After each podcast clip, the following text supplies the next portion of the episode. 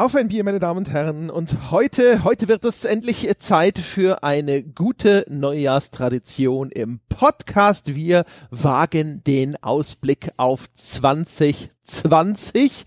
Das wunderbare neue Jahr, das angebrochen ist und mit mir angetreten, um auszublicken, sind Sebastian Stange. Hallo Sebastian. Fuck, ich habe noch nicht runtergekaut. Hallo. Wieso kaust du denn? Und was kaust ich du? Ich bin gierig, aber dazu später. Alles klar. Ja, und äh, der äh, Ersatzjochen Domschott ist ebenfalls wieder da. Ja, hallo, äh, guten Rutsch nachträglich an all die Menschen da draußen. Hast du deinen Eltern äh, eigentlich über Weihnachten schon mitgeteilt, dass sie dich jetzt äh, ab jetzt mit Jochen ansprechen müssen? Es wird ein neues Kapitel in unserer Beziehung sein und werden und es wird, glaube ich, ein anstrengendes Kapitel und ich überlege noch, wie ich das vorbereite. Also noch ist das alles neu für sie und die hören auch diesen Podcast nicht. Das heißt, noch kann ich mir überlegen, wie ich das genau ankündige und vorstelle. Das heißt, er wurde wieder gezaudert. Hast wieder am, am Esstisch gesessen und gesagt, ich muss euch was Wichtiges sagen. Und alle so, aha, aha, was denn? Und dann so, ja, ich habe euch alle lieb. ja, genau. Ja, mit der Ausnahme, ich war gar nicht daheim, deswegen, ich habe die Konfrontation direkt gemieden. Äh, ich habe unter, unter Vorwand bin ich in, in, in Berlin geblieben und nicht in den Süden gefahren. Aber ja, dieses Gespräch steht mir noch da, äh, bevor. Es wird kein schönes Gespräch, aber eins, das geführt werden muss. Vielleicht sind sie ja auch begeistert. Vielleicht wird aber nur, nur Verständnis geäußert. So, ja, okay. Ja, Trading ja, up, ja. wir verstehen das. Ja. Na gut, äh, äh, dann reden wir doch mal darüber, was, wie man sich Mut antrinken könnte. Für das, das kommende Jahr. Ja, oder auch mhm. für dieses Gespräch. Ja, ja so. nicht, wie sieht's denn mit, mit Dom aus? Das letzte Mal hast du, glaube ich, gekniffen wegen Gesundheit. Ja, also gekniffen, also das ist ja auch eine Art, das ist ja schon ein Framing, was mir ja direkt schon zum Nachteil ausgelegt wird. Ja, tendenziöse Formulierung, eindeutig. Wohlweislich.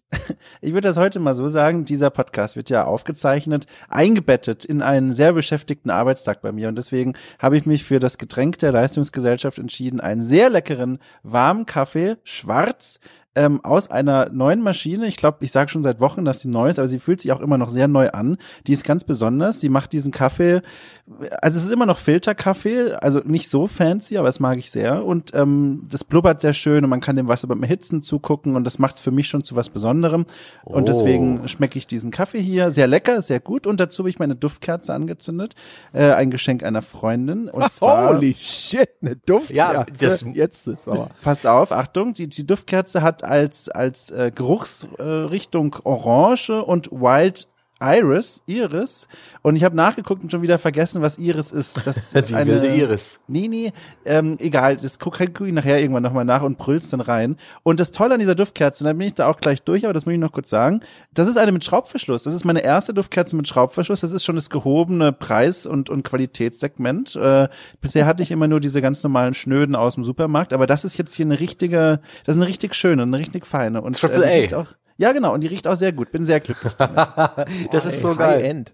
Daran müssen sich unsere Zuhörer auch gewöhnen bei Jochen 2, ja, dass er diesen Duftfetisch hat. Und du hast mich angesteckt. Ich plane Ach. jetzt demnächst mal mit Raumduft zu experimentieren. Und Freundinnen von mir haben auch schon dankbar auf das Gesprächsangebot und, und Hilfestellung reagiert. Und ich werde demnächst zur Probe so ein äh, so einen Duftofen da haben, also wo man so ein Teelicht reinstellt und füllt oben so ätherisches ah. Öl rein und und weil das soll noch besser sein, weil von Duftkerzen Zitat bekommt man Kopfschmerzen. Zitat. Ach, hm. ja, okay, gut. Ich dachte erst, dass du so von diesen Duftbäumchen sprichst. Das hatte so einen sanitären Beigeschmack nee, nee, nee. irgendwie. Aber gut, nee, das, das ist was ja schön. so im Rückspiegel hängt. Ja, genau, es hängt dann so am Monitor runter. Nee, aber das klingt ja, da halt mich gerne auf dem Laufenden. Das Ach, ja, also ich, die 2020, das ist auf jeden Fall auch das Jahr unserer gemeinsamen Raumduftpassion. Passion.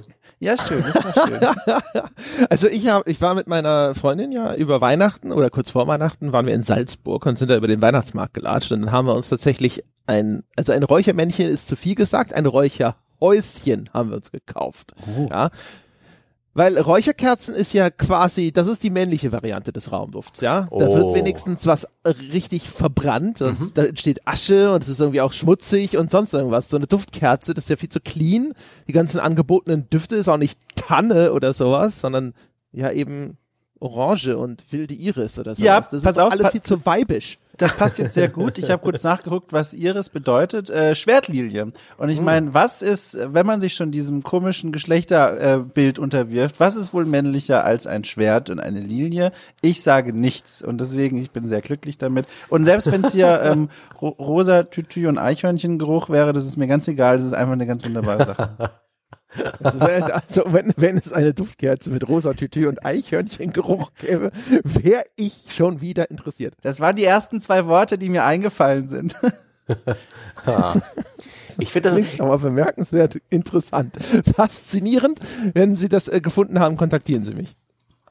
Dann hm. steige ich ein. Steige ich ein ins Duftkerzenboot. Schön. Sebastian, wie sieht es hm. bei dir aus? Alkoholmäßig? Ja. ja. eigentlich wollte ich ja hier das gute Vorbild sein. Mal so nach Neujahrsvorsätzen folgen, die ich eigentlich nicht habe, aber die ich gerade in meinem Umfeld beobachte und einfach mal sagen, hey, den, nach den letzten faulen Tagen, ja, des Hedonismus, des sich gehen lassens, trinke ich doch einfach ein alkoholfreies Bier, denn alles kann, nichts muss, das Motto meines Lebens und hoffentlich auch dieses Podcasts. Und nur weil wir auf ein Bier heißen, heißt es ja nicht, dass ich nicht vielleicht ein alkoholfreies Bier äh, zu mir nehmen könnte. Und dann ist aber, dann bin ich zum Supermarkt um die Ecke gegangen mit so 25 Minuten Puffer und A, war überraschend viel Leergut in meinem Haushalt. Da musste ich dann die große Tüte packen und B war der Leergutautomat kaputt und das alles ist furchtbar. Und ich habe es dann nicht mehr geschafft, dann auch noch einkaufen zu gehen, sondern bin bloß das Leergut losgeworden und zurückgehastet und muss jetzt. Ah, ich war in Belgien am 31.12. und habe da Verlegenheitskäufe im Bierregal getätigt. Und die muss ich jetzt leider ausbaden. Ah, davor graust es mir. Deswegen habe ich jetzt ein Duvel Triple Hop mit Citra-Hopfen vor mir. Ein belgisches IPA mit nicht weniger als 9,5 Prozent. Ich habe nicht hingeguckt. Gerade als er dachte, er sei raus, holt ihn seine Vergangenheit wieder ein. das ist ja substanziell, meine Güte. Ja, das war kein großer Schlag. Wir haben uns da alle nicht mit Ruhm bekleckert. Gestern hat mich ein Kumpel besucht und als er dann gegangen ist, hat er gesagt, ich habe noch, ich habe, als ich aufs Klo gegangen bin, was für dich im Bad versteckt. Oder hat er mir so eine Dose belgisches Bier hinterlassen, das Schwein, ja hatte mir diesen ungenießbaren Haufen in die Wohnung gesetzt. Naja, das jedenfalls ist mal mein Zweitbier, sollte mir das eine nicht reichen. Toi, toi, toi. du hast eins mit 9,5 Prozent und dann hast du noch was in der Hinterhand, weil yep. du nicht rein. Ja, großartig. Also super. Das ist wirklich, da wird sogar diese Disziplinlosigkeit von Dom direkt wieder kompensiert mhm. eigentlich, ja. Sebastian trinkt einfach für zwei. Ja, das ist ein Vorbild für uns alle. Ja. ich habe ein Hörerbier, das hat mir der gute Julian geschickt. Das ist quasi frisch von Bord gehüpft. Es heißt auch Landgang. Es ist nämlich heute Morgen erst angekommen. Und es ist offensichtlich äh, ein norddeutsches Bier, denn es äh, es, ja, es fabuliert auf der Rückseite des Etiketts über die norddeutsche Heimat mit der Waterkant und Möwen und Robben und sonst irgendein Schniggi, Schnaggi, Schnubbi. Das heißt, meine initiale Befürchtung ist natürlich, dass das jetzt herb wird. Bitter wie die Angst. Mhm. Und dann sitze ich wieder da mit meinem Geschwätz von wegen äh, Männlichkeit und beklage die, die Herbheit dieses Getränks und wünsche mir was Süßes. Alter Vater, das Duvel, das Duvel Horch einmal, das ist ja schon, das ist aber schon gar nicht schlecht. Also das ist, das schmeckt gar nicht so noch nach, nach Schnaps und Likör, wie ich befürchtet habe, sondern erstaunlich frisch und krass hopfig. Ich bin, bin ich gerade angetan? Mag ich belgisches Bier? Ich bin verwirrt, André, hilf mir. Es ist, äh, das ist das neue Jahr, Sebastian. Mhm. Jetzt äh, werden die Karten neu gemischt sozusagen. Jetzt Abgefahren. wirst du dein Deck neu zusammenstellen mhm. und dann wirst du mal schauen, wie es in diesem Run dann so aussieht. Skillpunkte in Bockbier äh, investieren. Ja, mhm. also das Landgang-Ding, das ist tatsächlich erstaunlich trinkbar. Gar nicht so schlimm, wie ich äh, mir das vorgestellt habe. Jetzt übrigens erst fällt mir auf, dass das Etikett außerdem nochmal ein paar lobende Worte verdient hat. Also das ist einzigartig, was sich mir hier darbietet. Das ist so ein grünes Etikett und darauf ist ein Seemann und eine Robbe. Und es sieht fast aus, als wäre das, als wären sie da Arm in Arm. Also man kann den anderen Arm des Seemanns nicht sehen, aber es Ach, wirkt schön. so, als hätte er diese Robbe im Arm. Es sieht auch aus, als wäre er direkt irgendwie geflohen aus einer schwulen Stripper-Crew, hat so einen geilen Schnurri, und er deutet wie Uncle Sam auf diesem Propagandaposter quasi direkt auf dich, den Trinkenden. Und hat dann auch noch Tattoos auf seinen Finger, den unteren Fingergliedern. Und zwar steht da, glaube ich, HBP. was aber nicht die Brauerei ist, denn die heißt Landgang Brauerei. Ich finde das interessant, wie du dich gerade in der Analyse dieses Bilds verlierst. Und zweitens, was unterscheidet einen schwulen Stripper von einem heterosexuellen? Ist doch ist sein Körper. Der Blick. Ja? Der Blick. Der Blick. Ja, dieses Aufreizende, das, das mich so leicht das Lüstern, äh, wuschig macht. Weil es ja. dich anspricht, ja? Ja, offensichtlich. Alles klar. Ja. Ich dachte, wahrscheinlich bin ich über das Seemannsklischee da gelandet. Keine Ahnung.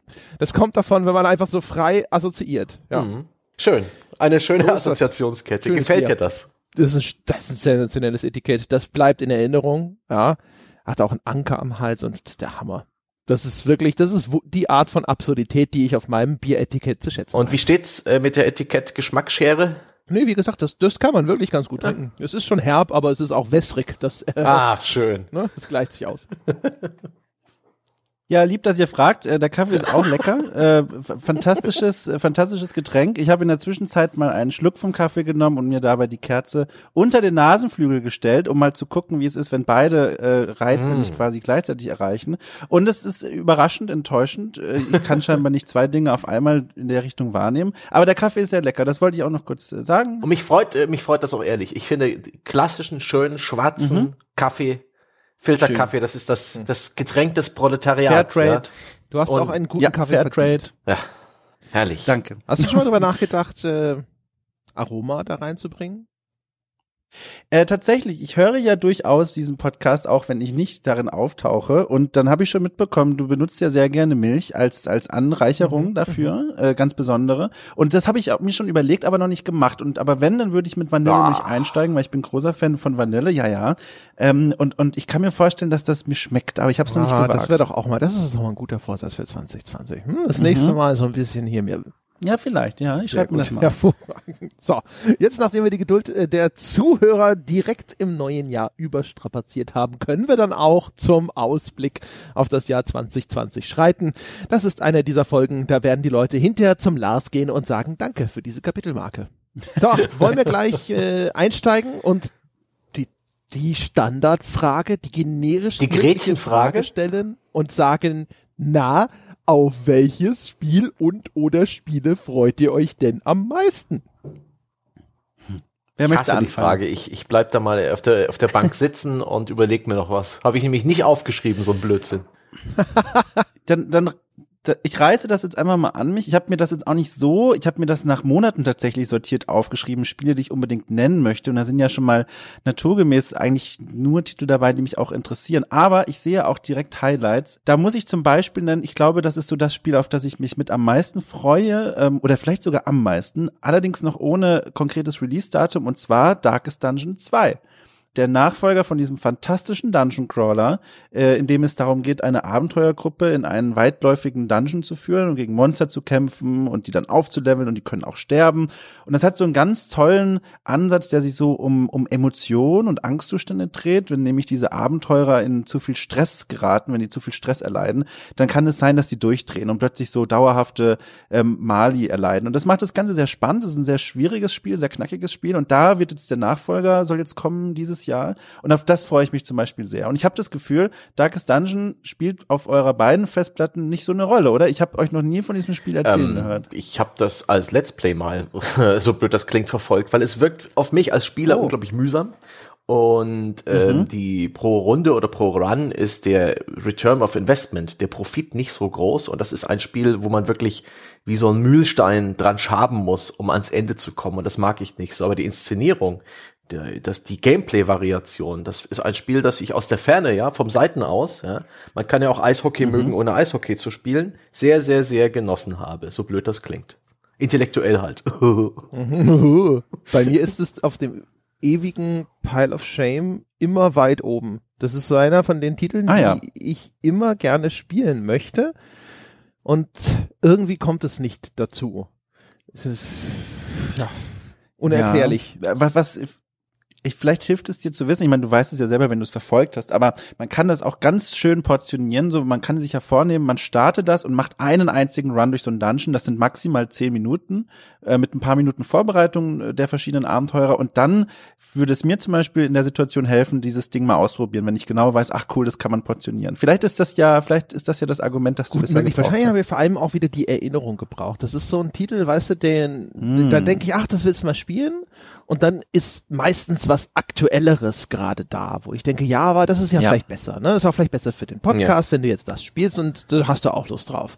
Und dann spiele ich das und dann habe ich Darkest Dungeon wieder vergessen, bis zu einem dieser Momente, wo ich denke, richtig, richtig, das wolltest du auch mal spielen. Ha. Ja. Und da wundert mich eh, dass du dich auf den zweiten Teil freust, denn dieses Rezept für Darkest Dungeon ist so relativ klar was wollen Sie machen im zweiten Teil? More of the same? Wollen Sie, wenn Sie sich zu weit entfernen von Ihrer Formel, dann gefällt's den Leuten und vielleicht dir auch wieder nicht. Und Sie haben diesen einen Trick mit dem atmosphärischen, cthulhischen, äh, Lovecraftschen Dungeon und dieser tollen Stimmung und dem tollen Erzähler halt schon einmal gebracht. Ich glaube, wenn das Pferd nochmal hüpft, mm. dann mhm. ist es vielleicht nicht mehr so cool. Ich warne dich da vor deiner eigenen Vorfreude.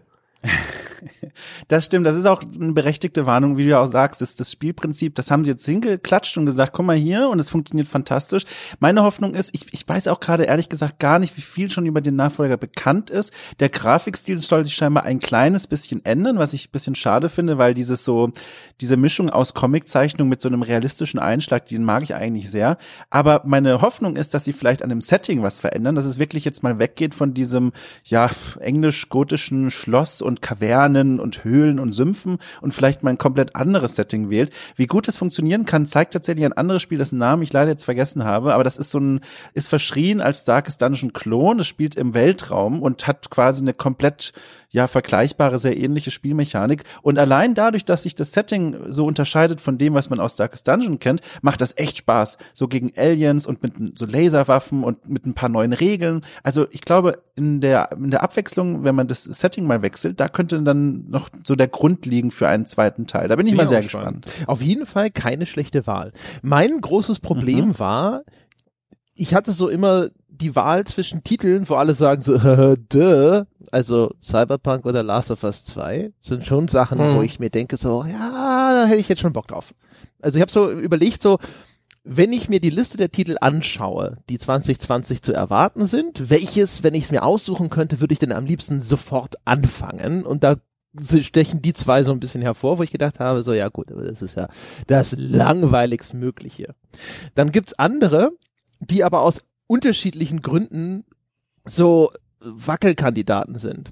Ich habe aus unerfindlichen Gründen ziemlich Bock, diesen Flight Simulator zu spielen, weiß aber jetzt schon, dass ich wahrscheinlich erstens zu wenig Zeit habe dafür und zweitens wahrscheinlich dann da sitze und dann so denke so, ah, hm, ah, oh, hm, was macht das? Ah, wieso, ah, wieso bin ich abgestürzt? Na, das, äh, zu viel Simulation, weiß ich nicht. Ich habe so die Befürchtung, ich sehe wieder nur die Bilder. So ging es hm. mir bei allen Flugsimulatoren in der Spielegeschichte. Ich sehe die Bilder und ich stelle mir vor, wie ich halt einfach so gemütlich und entspannt mit meinem Flugzeug irgendwelche Flughäfen ansteuere, wie ich fremde Städte aus der Luft bereise.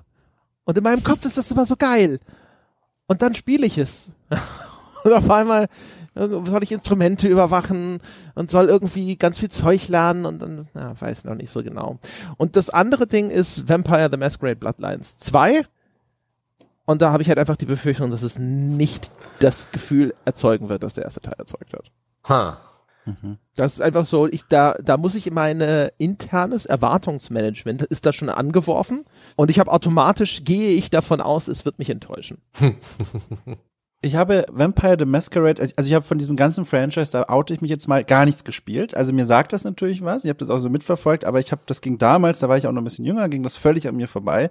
Ich habe aber für Games da eine große Reportage geschrieben über jetzt das kommende Bloodlines 2 und durfte da dann auch viel mit den Entwicklern sprechen und, und ein paar Leute aus dem Team interviewen. Und was ich da so gehört habe, das, ähm, vielleicht wird dich das ja auch beruhigen, André, das klang erstmal sehr vielversprechend. Klar, ich meine, das ist ein Interview, die wissen natürlich ganz genau, das lesen dann Leute und dann freuen die sich noch mehr drauf. Aber haben die auch so Bilder gezeigt, wie sie da zweimal, dreimal jede Woche abends da sich in so einem riesengroßen Meetingraum versammeln und den alten Vampire-Teil spielen und die Neulinge im Team ganz am Anfang der Entwicklung durften dann so Fragen stellen, so ja, wie war das denn damals? Und dann durften die, die vom alten Entwicklerteam noch mit dabei sind, so ein bisschen erzählen. Und ich habe so das Gefühl, die, die, die wissen, welche Marke sie da in den Händen haben und, und das klang alles sehr spannend und sehr gut. Also wie gesagt, ist natürlich alles ein Interview, ne? Man weiß ja dann, dann werden auch viele Dinge so erzählt, wie sie vielleicht gar nicht so passiert sind.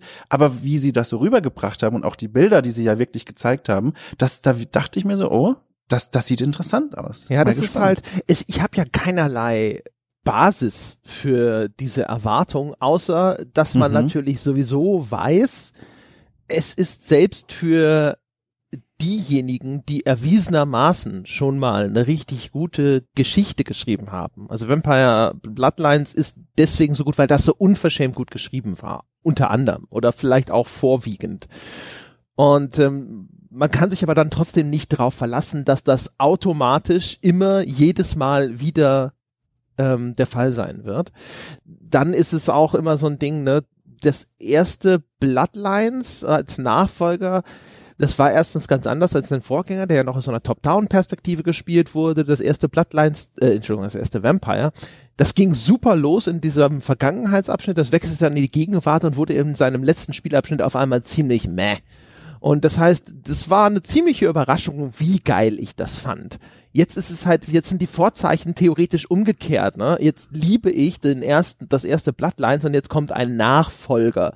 Und da verbinde mhm. ich halt einfach so viel mit. Also auch so ein bisschen die Anmutung dieser Gothic-Spielwelt und wie gesagt die ganzen Entscheidungsmöglichkeiten, die Qualität der Dialoge, auch die, wie unterschiedlich sich dort unterschiedliche Klassen gespiegelt haben äh, in dem in dem Writing oder auch wie sie sich teilweise gespielt haben. Eines der wenigen Spiele, die ich tatsächlich auch mehrfach angefangen habe ich habe das vielleicht, weiß ich nicht, ob ich es wirklich mehrfach durchgespielt habe, aber auf jeden Fall mehrfach gespielt habe, was schon eine Ausnahme darstellt. Und all das zusammen führt dazu, dass erstmal es grundsätzlich einfach, glaube ich, schwierig sein wird, auch alleine nach so vielen Jahren, das nochmal irgendwo wieder einzufangen.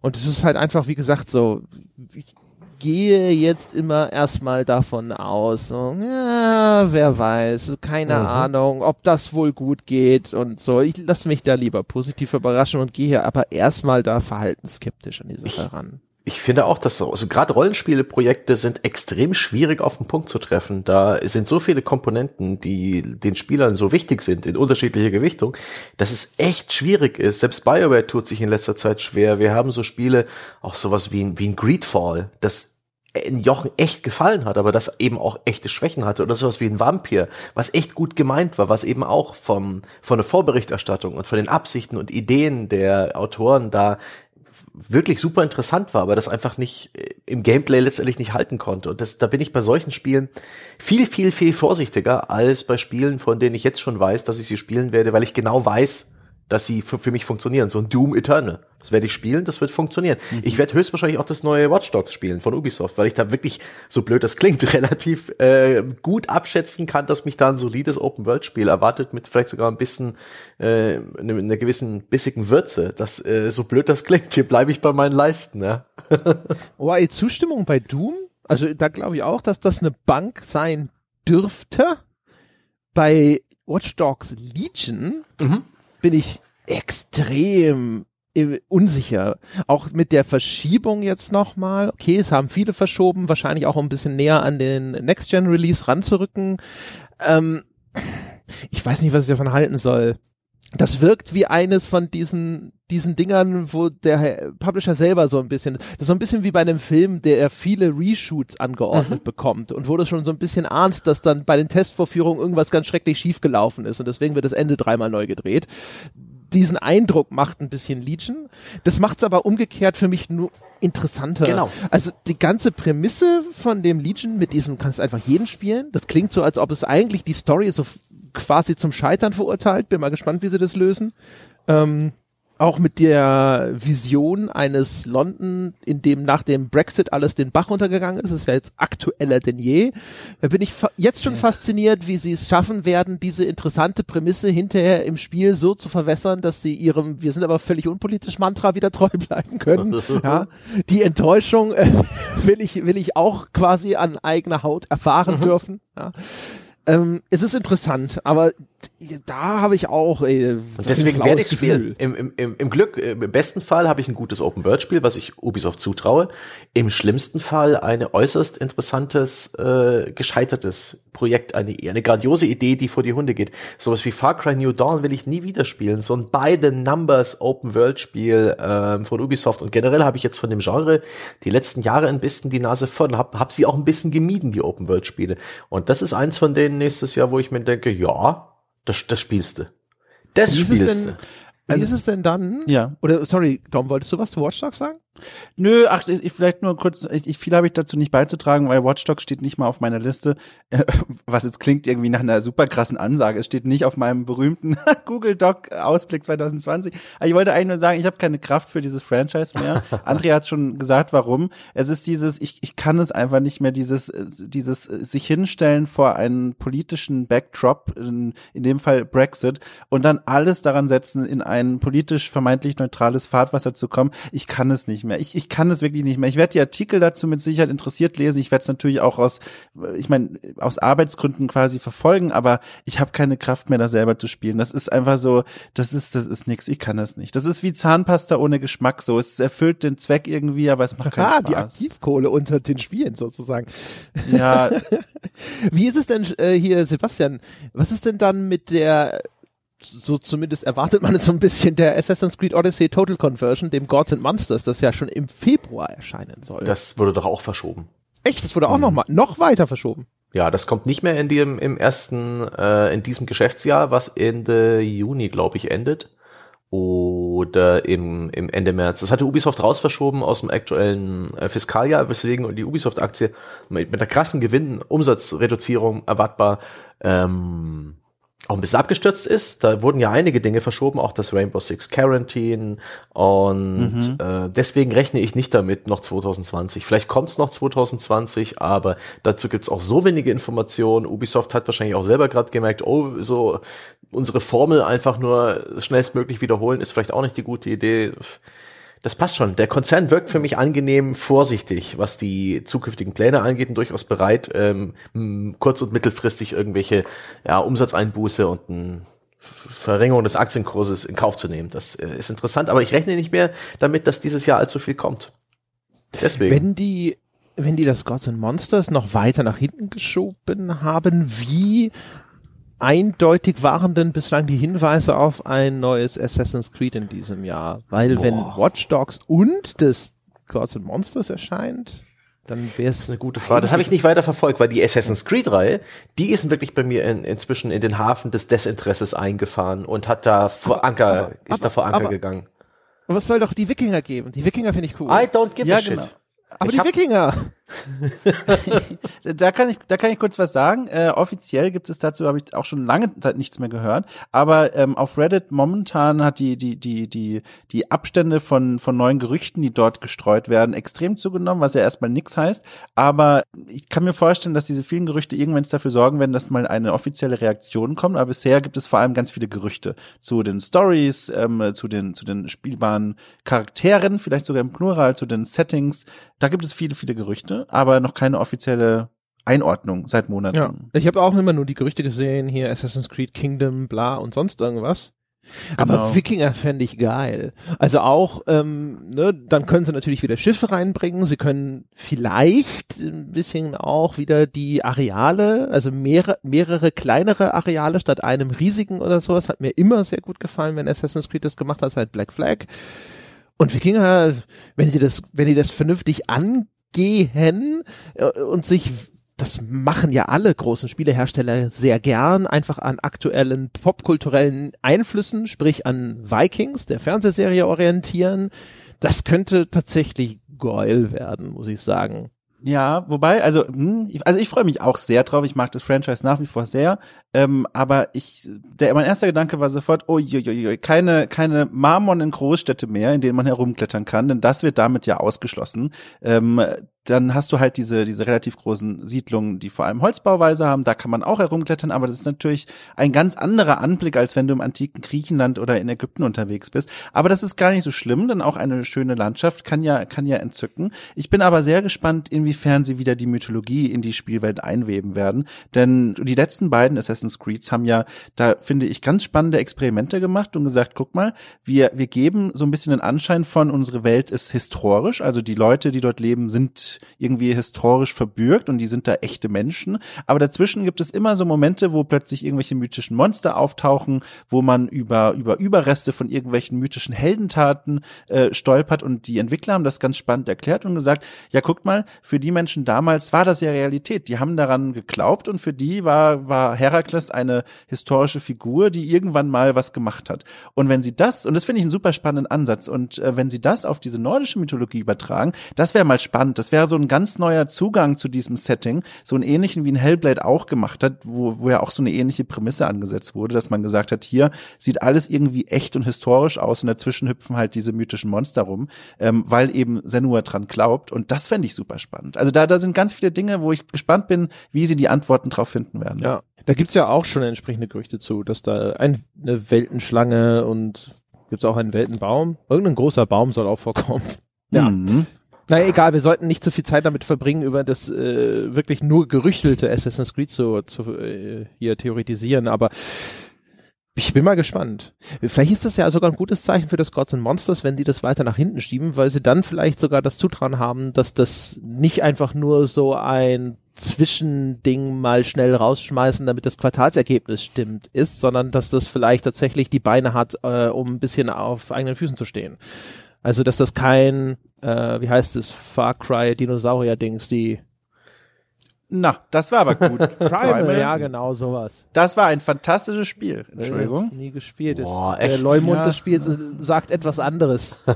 ja, Leumund, aber wir haben doch eigene ja, Köpfe. Nur weil du paläontologisch, äh, weil, weil dir, dir wurde wieder Geschichte präsentiert, ne? Da bist du, du hast Authentizität nein, nein. gesehen, ne? Und hier, oh, nein. die Megafauna. ah. ja, vor allem so Steinzeit und. Authentizität, ja. Da gibt's ja bestimmt. So, ich werf mal noch ein anderes Spiel, wenn ich darf in die Runde. Ein Spiel, auf das ich mich dieses Jahr sehr freue. Ähm, vielleicht habt ihr das ja auch auf dem Schirm. Würde mich freuen, wenn nicht spätestens ab jetzt. Und zwar heißt das 12 Minutes. Ja, das ähm, war ja auf der Liste. Mm. Sehr schön. Gepublished äh, wird das von Annapurna Interactive. Entwickelt von Luis Antonio. Ein Spiel, das sich um einen Mann dreht, der in einer Zeitschleife von exakt zwölf Minuten gefangen ist. Hatte einen fantastischen Trailer. Ich glaube, auf der letztjährigen mhm. E3 ja. kann das sein. Ja, genau. Und dieser Trailer hat mich so begeistert, dass ich ihn damals sogar aus dem Affekt meiner damaligen Ex Ex-Freundin geschickt hat, die nichts mit Spielen am Hut hat. Und so sehr hat mich der vom Stuhl gerissen, weil ich dachte, oh mein Gott, das muss ich allen Menschen in meinem Leben zeigen, weil ich wirklich, das hat so viele Dinge bei mir gedrückt, wo ich gemerkt habe, darauf freue ich mich. Allein diese Idee mit der Zeitschleife, dass es immer wieder von vorne beginnt und man lange, lange nicht weiß, was hier eigentlich abgeht. Ähm, dann dieses Kammerspiel-Ding, dass man so von Top-Down auf diese Szenen runterschaut, in denen sich immer wieder was anderes abspielt und dann so im, im, im minimalen Rahmen Dinge verändern kann. Dann, dass es so eine Art Rätselspiel ist und man verstehen muss, warum gibt es diese Zeitschleife und wer ist dieser Mann eigentlich, den man da spielt, was ist da eigentlich passiert. So viele Dinge, die mich daran faszinieren. Das soll irgendwann 2020 erscheinen, das ist zumindest das, was ich mir hier aufgeschrieben habe und darauf freue ich mich sehr. Tolles Spiel, hoffentlich. Ja, dieser Trailer, das war auch einer von denen, die wir damals im Nachgang der E3 besonders hervorgehoben haben. Das ist tatsächlich faszinierend. Klingt halt auch wie eine Idee, wo man gleich denkt so, ja, geil. Ne? So diese Zeitschleifen-Idee mhm. und so kennt man aus dem Film wurde in Spielen noch nicht so viel gemacht und vor allem nicht so schön und so eng gekapselt, dass es da auf das Wesentliche auch runterdestilliert wird und ist zumindest extrem vielversprechend, dieser G Gedanke. Ne? Und weil es auch so eine Verschränkung aus Erzählung und Gameplay ist, also es ist ja gameplay-technisch insofern schon mal wirksam, dass das sozusagen ein Zeitlimit darstellt. Und mhm. man stellt sich zumindest vor, dass das ein ziemlich cooles Ergebnis haben kann. Ja.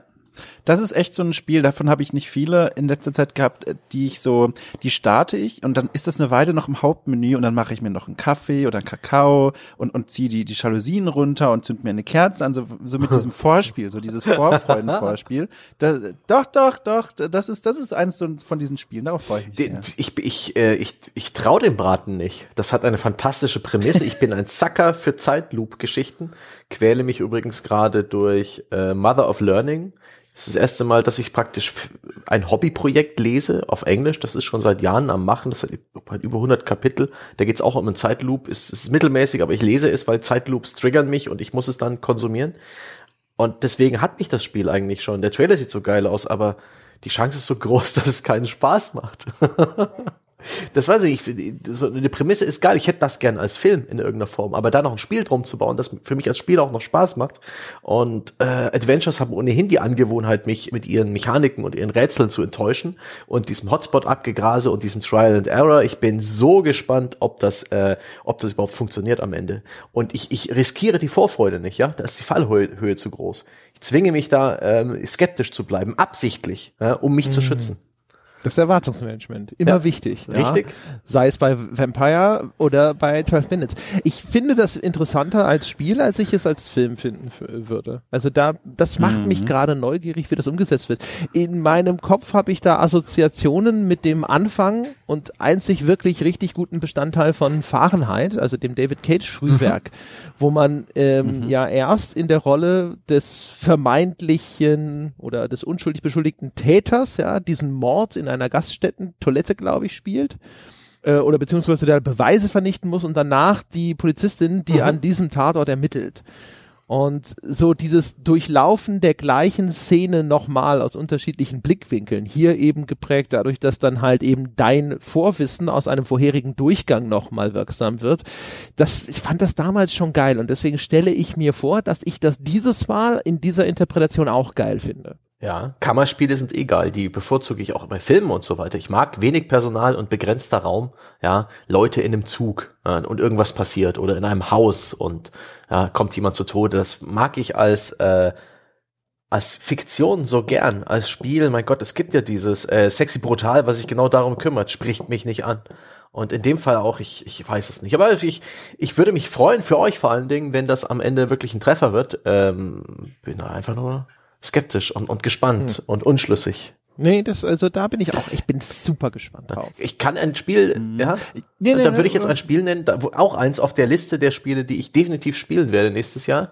Und das ist ein, praktisch die Gegenthese dazu. Und zwar ist das Tripwires Man Eater, das äh, auf dem PC nur über Epic Games Store vertriebene Spiel, in dem man einen Hai spielt, der Leute frisst, äh, Fischer in der Luft zerfetzt, Upgrades sammelt, ist ziemlicher Bullshit. Es sieht total blöde aus. Und auch nicht wirklich gut im Sinne von, das ist keine AAA-Unterhaltung, aber das ist dermaßen so, es spricht mich an in seiner Dummheit der Gameplay-Prämisse, in dem Spritzen des Blutes und in der Fantasy einen Hai zu spielen, motherfuck, ja, fantastisch. Das werde ich spielen. Ich glaube, weiß nicht, ob ich es durchspielen werde, aber ich spielen werde ich es. Ich werde mir das Geld erquengeln aus unserer Firmenkasse, ja, aus dem The Pod Säckel. Dann werden wir es uns kaufen, runterladen und ich werde es anspielen und ähm, Punkt. also es, es, ich habe mir es auch gerade nochmal angeguckt. Ich, es berührt bei mir auch, also ich kann diese Vorfreude sehr gut verstehen. Es berührt bei mir so einen ganz spannenden Punkt und zwar erinnert ihr euch noch an Spore? In Spore gab es einen Abschnitt des Spielerlebnisses, in dem man als so ein mhm. Mini-Organismus ganz am Anfang andere andere Mini-Organismen, die kleiner sind, fressen muss. Und das hat mir mit Abstand am meisten an diesem Spiel äh, gefallen und auch am meisten Spaß gemacht. Und ich wünschte mir, Maneater würde einen ähnlichen Schritt gehen, dass man quasi eine Weile Menschen ist, erst die kleineren und dann die größeren, wenn man selber groß wird. Das klingt jetzt ziemlich ja. morbide, merke ich gerade, aber so meine ich das gar nicht. Also man, man frisst Menschen und dann kommt irgendwann dieser Punkt der Evolution, dass man sagen kann, jetzt gehe ich als Hai an Land. Das wäre cool. Also wenn es so, so eine, wenn so eine komische Komponente noch dazu bekommt und dann kann man den Hai als Co-Produktion also mit The Asylum. ja. Ja, das wäre mein Wunsch. Aber sonst glaube ich, na, weiß nicht. Vielleicht ist das ja das Endgame, das Geheime. Ja. Spoiler ja, oder das so. Geheime Endgame. der, der Produktionsfirma von Klassikern wie Sharknado für die Uneingeweihten da draußen. Mhm. Ich habe ja. leider schon ein bisschen mir die Zähne abgestoßen an vorherigen Inkarnationen von, oh, ich spiele den Hai. Einmal oh. gab es ja dieses Spiel zu der weiße Hai Okay. War scheiße. Und dann gab es noch dieses Multiplayer-Spiel, wo die eine Seite spielte die Taucher und die andere spielte Stimmt, die Haie. da war sowas, Ich weiß nicht mehr, ja. wie das hieß. Ah. Das war auch scheiße. Ja, ich kann mir auch vorstellen, dass es echt nicht so gut ist insgesamt, aber ich will es halt spielen. Ich habe ich hab mich, mir da noch nicht die Zähne ausgebissen. Also, wenn es dann da ist, werde ich bestimmt auch reinspielen wollen. Also Neugier weckt es auf jeden Fall. Und ich meine, Tripwire ist immerhin ein Entwicklungsstudio, dem man zutrauen würde, dass das Ding überdurchschnittlich äh, für ein High-Spiel wird. Für ein Highspiel, ja. Ja, für ein Highspiel, das würde ich auch sagen, ja. Ja. Bestes High-Spiel ever könnte es werden.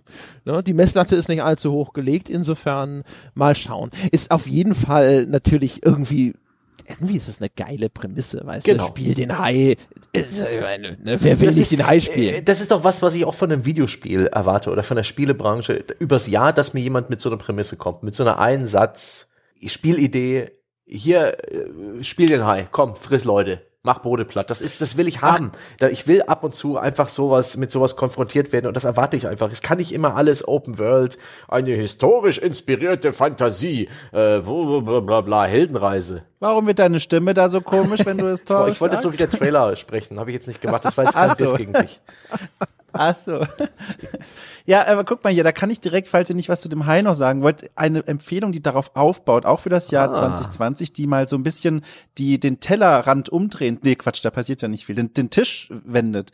Äh, und zwar das Spiel heißt Carrion. Hm. Weiß nicht, ob ihr das äh, auf dem Schirm habt. Das ist äh, wird von Devolver gepublished und da spielt man ein Monster, das aus einem Lab Laboratorium ausgebrochen ist und man muss versuchen, es ist so ein Sidescroller durch so ja durch verschiedene Level durchzukommen und Forscher umzubringen und quasi in den Ausgang zu kommen. Und das ist ja so ähnlich wie dieses High-Spiel, dass man mal die andere Seite spielt. Und das finde ich auch ganz spannend. Das nur mal so vielleicht für den Wunschzettel Carrion C A R R I O N kann man sich mal angucken. Darauf bin ich auch neugierig. So ein kleines so ein kleines Spiel, das mal mit, einem mit einem interessanten Blick auf die Dinge äh, losstartet. Da gibt's sogar eine Demo bereits auf Steam oder gab es? Ich glaube, die gibt's gar nicht mehr. Ah, ich sehe gerade keine, aber vielleicht irgendwo. Ja, das war zeitlich begrenzt im Rahmen von irgendeinem, Ach, von ja. irgendeinem war Blödsinn. das, was wir bei Devolver hatte ja wieder dieses, äh, wie soll man das nennen, Satire-Video, was als Ja. Pressekonferenz durchging und da gab es ja auch die Szene, wo aus dem Typen dann die ganzen Tentakel rausbrachen und das war ja dann für Carrion. Mhm. Da haben wir damals auch gesagt, sieht schon irgendwie geil aus, sah aber auch irgendwie sehr chaotisch aus. So, Mhm. ich, jetzt im Nachgang muss ich sagen, habe ich so ein bisschen nach My Friend Pedro so ein bisschen so die Befürchtung, dass ich hinterher wieder da sitze. Ja, kein schlechtes Spiel, aber die die Fantasie, die das in meinem Kopf auslöst, das Kopfkino, das dabei angeworfen wird und die eigentliche Spielerfahrung gehen dann wieder auseinander. Ja, das ist für mich so ein, so ein Ladebildschirmspiel, wenn ich ein anderes Spiel gerade anhab, das einen langen Ladebildschirm hat oder irgendwie gerade installiert wird oder so und das ist dann für die Zwischenzeit. Ich glaube, das ist ganz, dafür ist es sehr gut. Hoffentlich. Ja. Ich habe auch noch, ich habe noch eins, das ist äh, jetzt nichts irrsinnig überraschendes, aber da freue ich mich sehr drauf, und zwar Hollow Knight Silk Song. Es sollte ja ursprünglich mal ein Add-on werden und dem Vernehmen nach wird es jetzt ein richtiger zweiter Teil zu Hollow Knight. Und Hollow Knight war ziemlich geil. Und alles, was sie mir da an Nachschub liefern können, wird dankbar in Empfang genommen und in den André Peschke Metroidvania Verwertungsmechanismus zugeführt.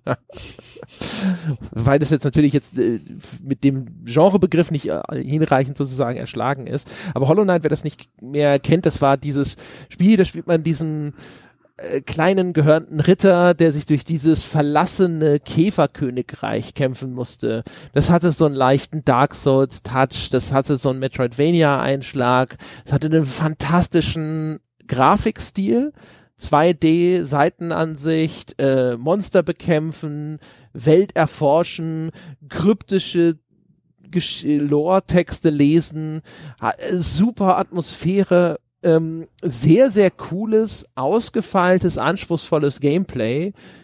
Und das ist halt einfach so eines von den Dingern, wo ich mir gedacht habe damals so, das ist schon, das ist so gut, davon würde ich mehr konsumieren wollen. Und jetzt wird halt einfach quasi der Nachschlag geliefert. Ja, good, good on you, sage ich dazu. Schön, wenn man etwas mag und ähm, und in dem Fall glaube ich, ist es auch nicht so ein One-Trick-Pony, wie wie ich jetzt das vielleicht bei Darkest Dungeon sehe, sondern das Ding ist, glaube ich, äh, durchaus gute Fortsetzung, weil es einfach Bedarf gibt und weil das einfach in dem Genre ist, genauso wie das neue Ori and the, wie heißt es, Wisp and the Willow of the Wisp. Ja, Wisp, Will, Will, genau, das, das ist auch jetzt nichts, was ich persönlich gespielt habe. Das müsste ich auch irgendwann mal nachholen, wenn ich jemals mal einen Pile of Shame anfassen würde. Aber ich weiß, dass das erste Ori fantastisch war und das zweite wird sicher auch sehr gut und das, das läuft, das passt, das ist gut.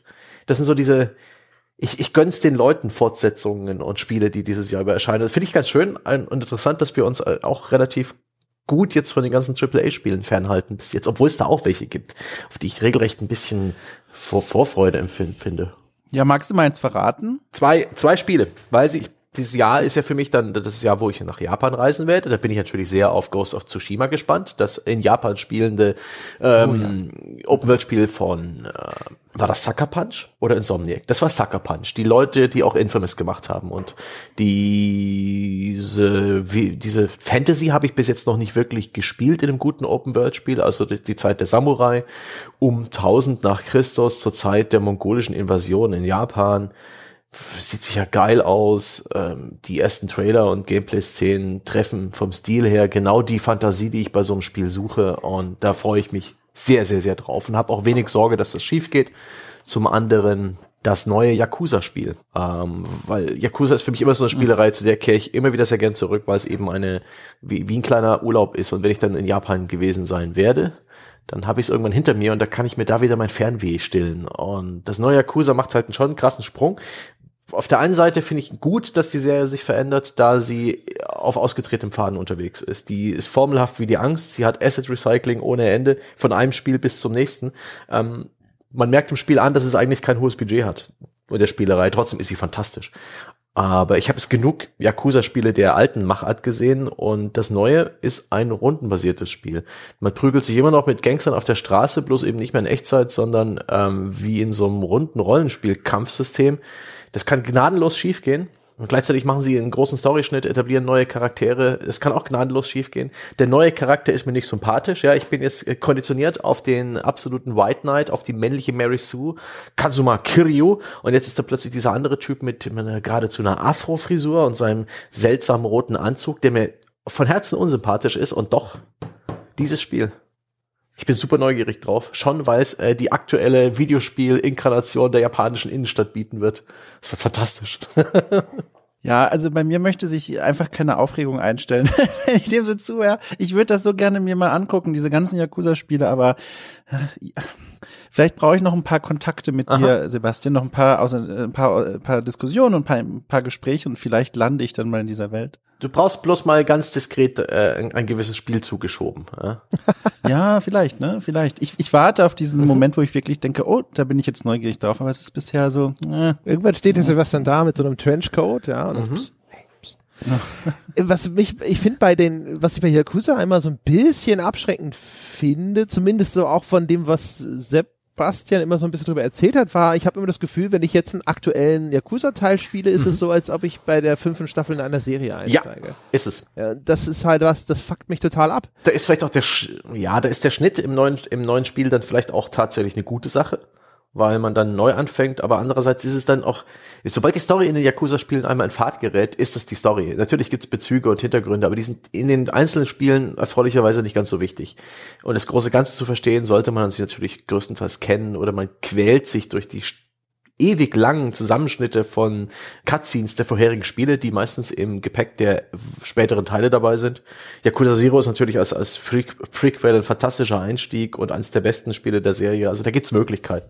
In keinem Falle sollte einen das davon abhalten, das zu spielen. Es ist definitiv eine Reihe, die ein Geschmäckler hat, die man mögen, lernen muss und die vielleicht echt nichts für wirklich jeden Spieler ist, aber ich, ich schätze sie so, so, so sehr. Ah, ich bin so gespannt, was mit dem neuen Spiel wirkt, ob das klappt. Ah, das wird fantastisch. Was ist denn hier mit, äh, mit den Echtzeitstrategiespielen? Dom. Echtzeit ja, schön, dass du sagst. Perfekt. Ja? ja, guck doch mal. Ich habe schon gewartet, wie ich jetzt die Brücke schlage. Aber vielleicht, ja, ich, ich mach mal ganz ohne Brücke. Ach du liebe Zeit, klettert mir gerade ein Karte auf die Schulter. Hoppala. Ja, ich habe hier tatsächlich zwei, sehe ich gerade in der Liste. Nee, drei sogar. Ich nehme mal den Titel, der mir auch direkt im Januar in die Augen sticht. Und zwar am 28. Januar Januar erscheint Warcraft 3 Reforged und darauf freue ich mich ja sehr. Hier, ne, der, der, einer der ähm, Echtzeitstrategiespielklassiker überhaupt in neuem Gewand, wie es so schön ausgelunzt heißt, ähm, neue Einheitendesigns, neue Animationen, neuer Krimskrams und vor allem eine frisch belebte Online-Community. Die gibt es ja schon seit einiger Zeit, also quasi ungebrochen, eine kompetitive Community, die dieses Ding auch in Deutschland noch auf E-Sport-Niveau spielt, aber jetzt mit dem, mit diesem Reforged-Teil erhofft man sich natürlich, dass da neue Spielermengen hinzustoßen, mit denen dann die alten Veteranen den Boden aufwischen. Aber darauf freue ich mich sehr. Das ist so eine Rückkehr zu einem Spiel, das ich damals sehr, sehr gerne gespielt habe und ich erinnere mich auch noch dran, Warcraft 3, Frozen Throne, diese fantastische Erweiterung, mit der wurde ich damals getröstet, als mir die feste Zahnspange eingesetzt wurde und ich danach bitterlich geweint habe. Dann ist meine Mutter mit mir direkt zwei Straßen weitergefahren zu so einem, äh, keine Ahnung, zu so einem Laden, der halt Videospiele verkauft hat, hatte nicht mehr irgendwie einen besonderen Namen oder so. Ähm, und äh, da hat sie mir dann irgendeine Packung in die Hand gedrückt und das war dann Warcraft 3 Frozen Throne. Da habe ich daheim unter Tränen dann herausgefunden, dass man das Hauptspiel braucht, um das zu spielen. Das heißt, wir sind direkt oh. nochmal losgefahren, haben das Hauptspiel Boah, gekauft. Ja, beste ja. Mutter der Welt. Ja, es war, aber ich habe auch doll geweint, also viele Möglichkeiten hatte sie in dem Fall nicht. Türen und zu ja, machen, abschließen und warten, bis es aufhört. Nee, Nee, ich war auch ein großes Kind. Also da war ich ja schon Teenager, da hatte ich ja auch schon Kraft, da konnte ich die Tür dann. nee, Quatsch, aber nee, nee, also da hat sie sich jedenfalls schön gekümmert, das war toll und da deswegen ist mir dieses Spiel auch im Gedächtnis geblieben und da freue ich mich eben sehr, den Multiplayer wieder ausprobieren und zu spielen. Das ist wird was Schönes. 28. Januar, Freunde. Ja, die Uhr tickt hier, das ist ja quasi ums Eck. Ja, kannst ja den ja. Preload quasi schon starten. Ja, aber einer, also niemand von euch wird da, äh, wird euch da noch jemand sich in die Warteschlange einstellen, wenn die Server dann offen sind? Oder nee, komm, so, gehen ja. Sie vor. Ich, ich hab's nicht eilig. ja. Ich habe sogar Warcraft 3 damals, als es rauskam, gespielt und äh, habe die allerdüstersten Erinnerungen dran. Das letzte richtig das letzte Echtzeitstrategiespiel, das ich mit wirklich großer Begeisterung gespielt habe, dürfte StarCraft Brute War gewesen sein. Und irgendwann oh ja. danach war es dann auch einfach vorbei. Ja, ist ja keine Schande, ne? Aber ich bin, ich freue mich da sehr drauf. Äh, Sebastian, du bist auch ne eher desinteressiert ich, an diesem ich, Genre äh, weiterhin, obwohl ich in den Wertschätzungen immer so begeistert von diesen Spielen erzähle. Ich, ich mochte Echtzeitstrategie früher sehr gern. Ich habe bloß das Gefühl, ich habe das alles schon mal irgendwann gespielt. Ich habe Warcraft 3 gespielt, die Command Conquer Reihe ziemlich ausführlich, ein bisschen in Company of Heroes reingespielt und solche Spiele und irgendwann war's das. Dann seinen Reiz verloren. Es gibt ja inzwischen Spiele, die so in Richtung Roguelike gehen, die ich dann vielleicht interessanter finde oder in diese MOBA oder halt äh, Autobettler-Geschichte. Das ist auch natürlich was anderes, aber nee, ist sicher gut, wenn das auch nach schick aussieht. Ich kann mir aktuell noch nicht so richtig vorstellen, dass mich ein erneutes Spielen von Warcraft 3 wirklich reizt und packt und fesselt. Aber vielleicht, vielleicht hat's ja, ja vom Look und von der Inszenierung her was zu bieten, denn auch diese Perspektive von klassischer Echtzeit ist mir echt ein bisschen dieses Top-Down, ein bisschen gewöhnlich, ja. Da, da gibt's nicht so viel ähm, Unterschiede. Diese Spiele ähneln sich alle so sehr, auch auf den ersten Blick. Da habe ich so Sachen wie Roos ja eigentlich, obwohl ich die jetzt letztendlich spielerisch nicht so gut fand, aber sehr gemocht, weil sie einfach noch was völlig anderes probiert haben, was die Inszenierung von Echtzeitstrategie angeht. Und ähm, deswegen, ich, ich finde, es ist ohnehin einer der Trends 2020, der vielleicht auch ein bisschen deutlicher rauskommt. Ich bin gespannt, wer, was da noch für Beispiele gibt, dass ähm, große Spielehersteller und kleine vor allen Dingen auf Nostalgie setzen. Gaming wie früher. Das hat sich jetzt in 2019 mhm. erstaunlich bewährt. Die Leute standen megamäßig auf, da, zum Beispiel WoW Classic. Sie mochten äh, diese, diese offensichtlich mögen sie Klassiker-Remakes sehr, sehr gern, weil es die an allen Enden gibt und auch zum Beispiel THQ Nordic und Capcom damit erfolgreich so ist und das wird 2020 weitergehen. Da wird Warcraft 3 bloß einer von vielen sein ich würde gerne die Gelegenheit nutzen, außer ihr wollt noch kurz über Warcraft äh, sprechen, ein anderes Spiel noch kurz in den Ring Klar. zu werfen, das auch zu diesem echter Strategiespiel-Ding gehört. Ähm, weil Sebastian meintest du ja, du meinst ja gerade eben, auch finde ich sehr nachvollziehbar, ähm, dass sich das irgendwie mhm. immer irgendwie gleich anfühlt. Auch nicht unbedingt, wenn das Franchise jetzt ein älteres ist, sondern man hat so das Gefühl, man hat das irgendwie alles schon mal gesehen. Gut, die Kameraperspektive, da kann ich dir jetzt gleich nichts hm. anderes anbieten, als wäre dieses Top-Down-Ding. Moment, Moment, aber was auf den Schlachtfeldern herumläuft, da kann ich dir mal was Neues anbieten. Und zwar Iron Harvest erscheint hm. am 1. September 2020. Ein Spiel, das in einem alternativen Universum der 1920er spielt. Und man kann sich das vorstellen, ja, so als So, es erinnert so ein bisschen an Companies of Heroes, so dieser ganz bekannte äh, Weltkriegs-Strategiespielreihe. Äh, und da ist eben das Besondere, neben normalen Soldaten, die dann, dann so mit Karabinern und MGs aufeinander schießen und auch so ein bisschen nach Ersten Weltkrieg schon aussehen, laufen da auch so Mechs rum, so, so, so Kampfroboter, die auch so richtig schön industriell mhm.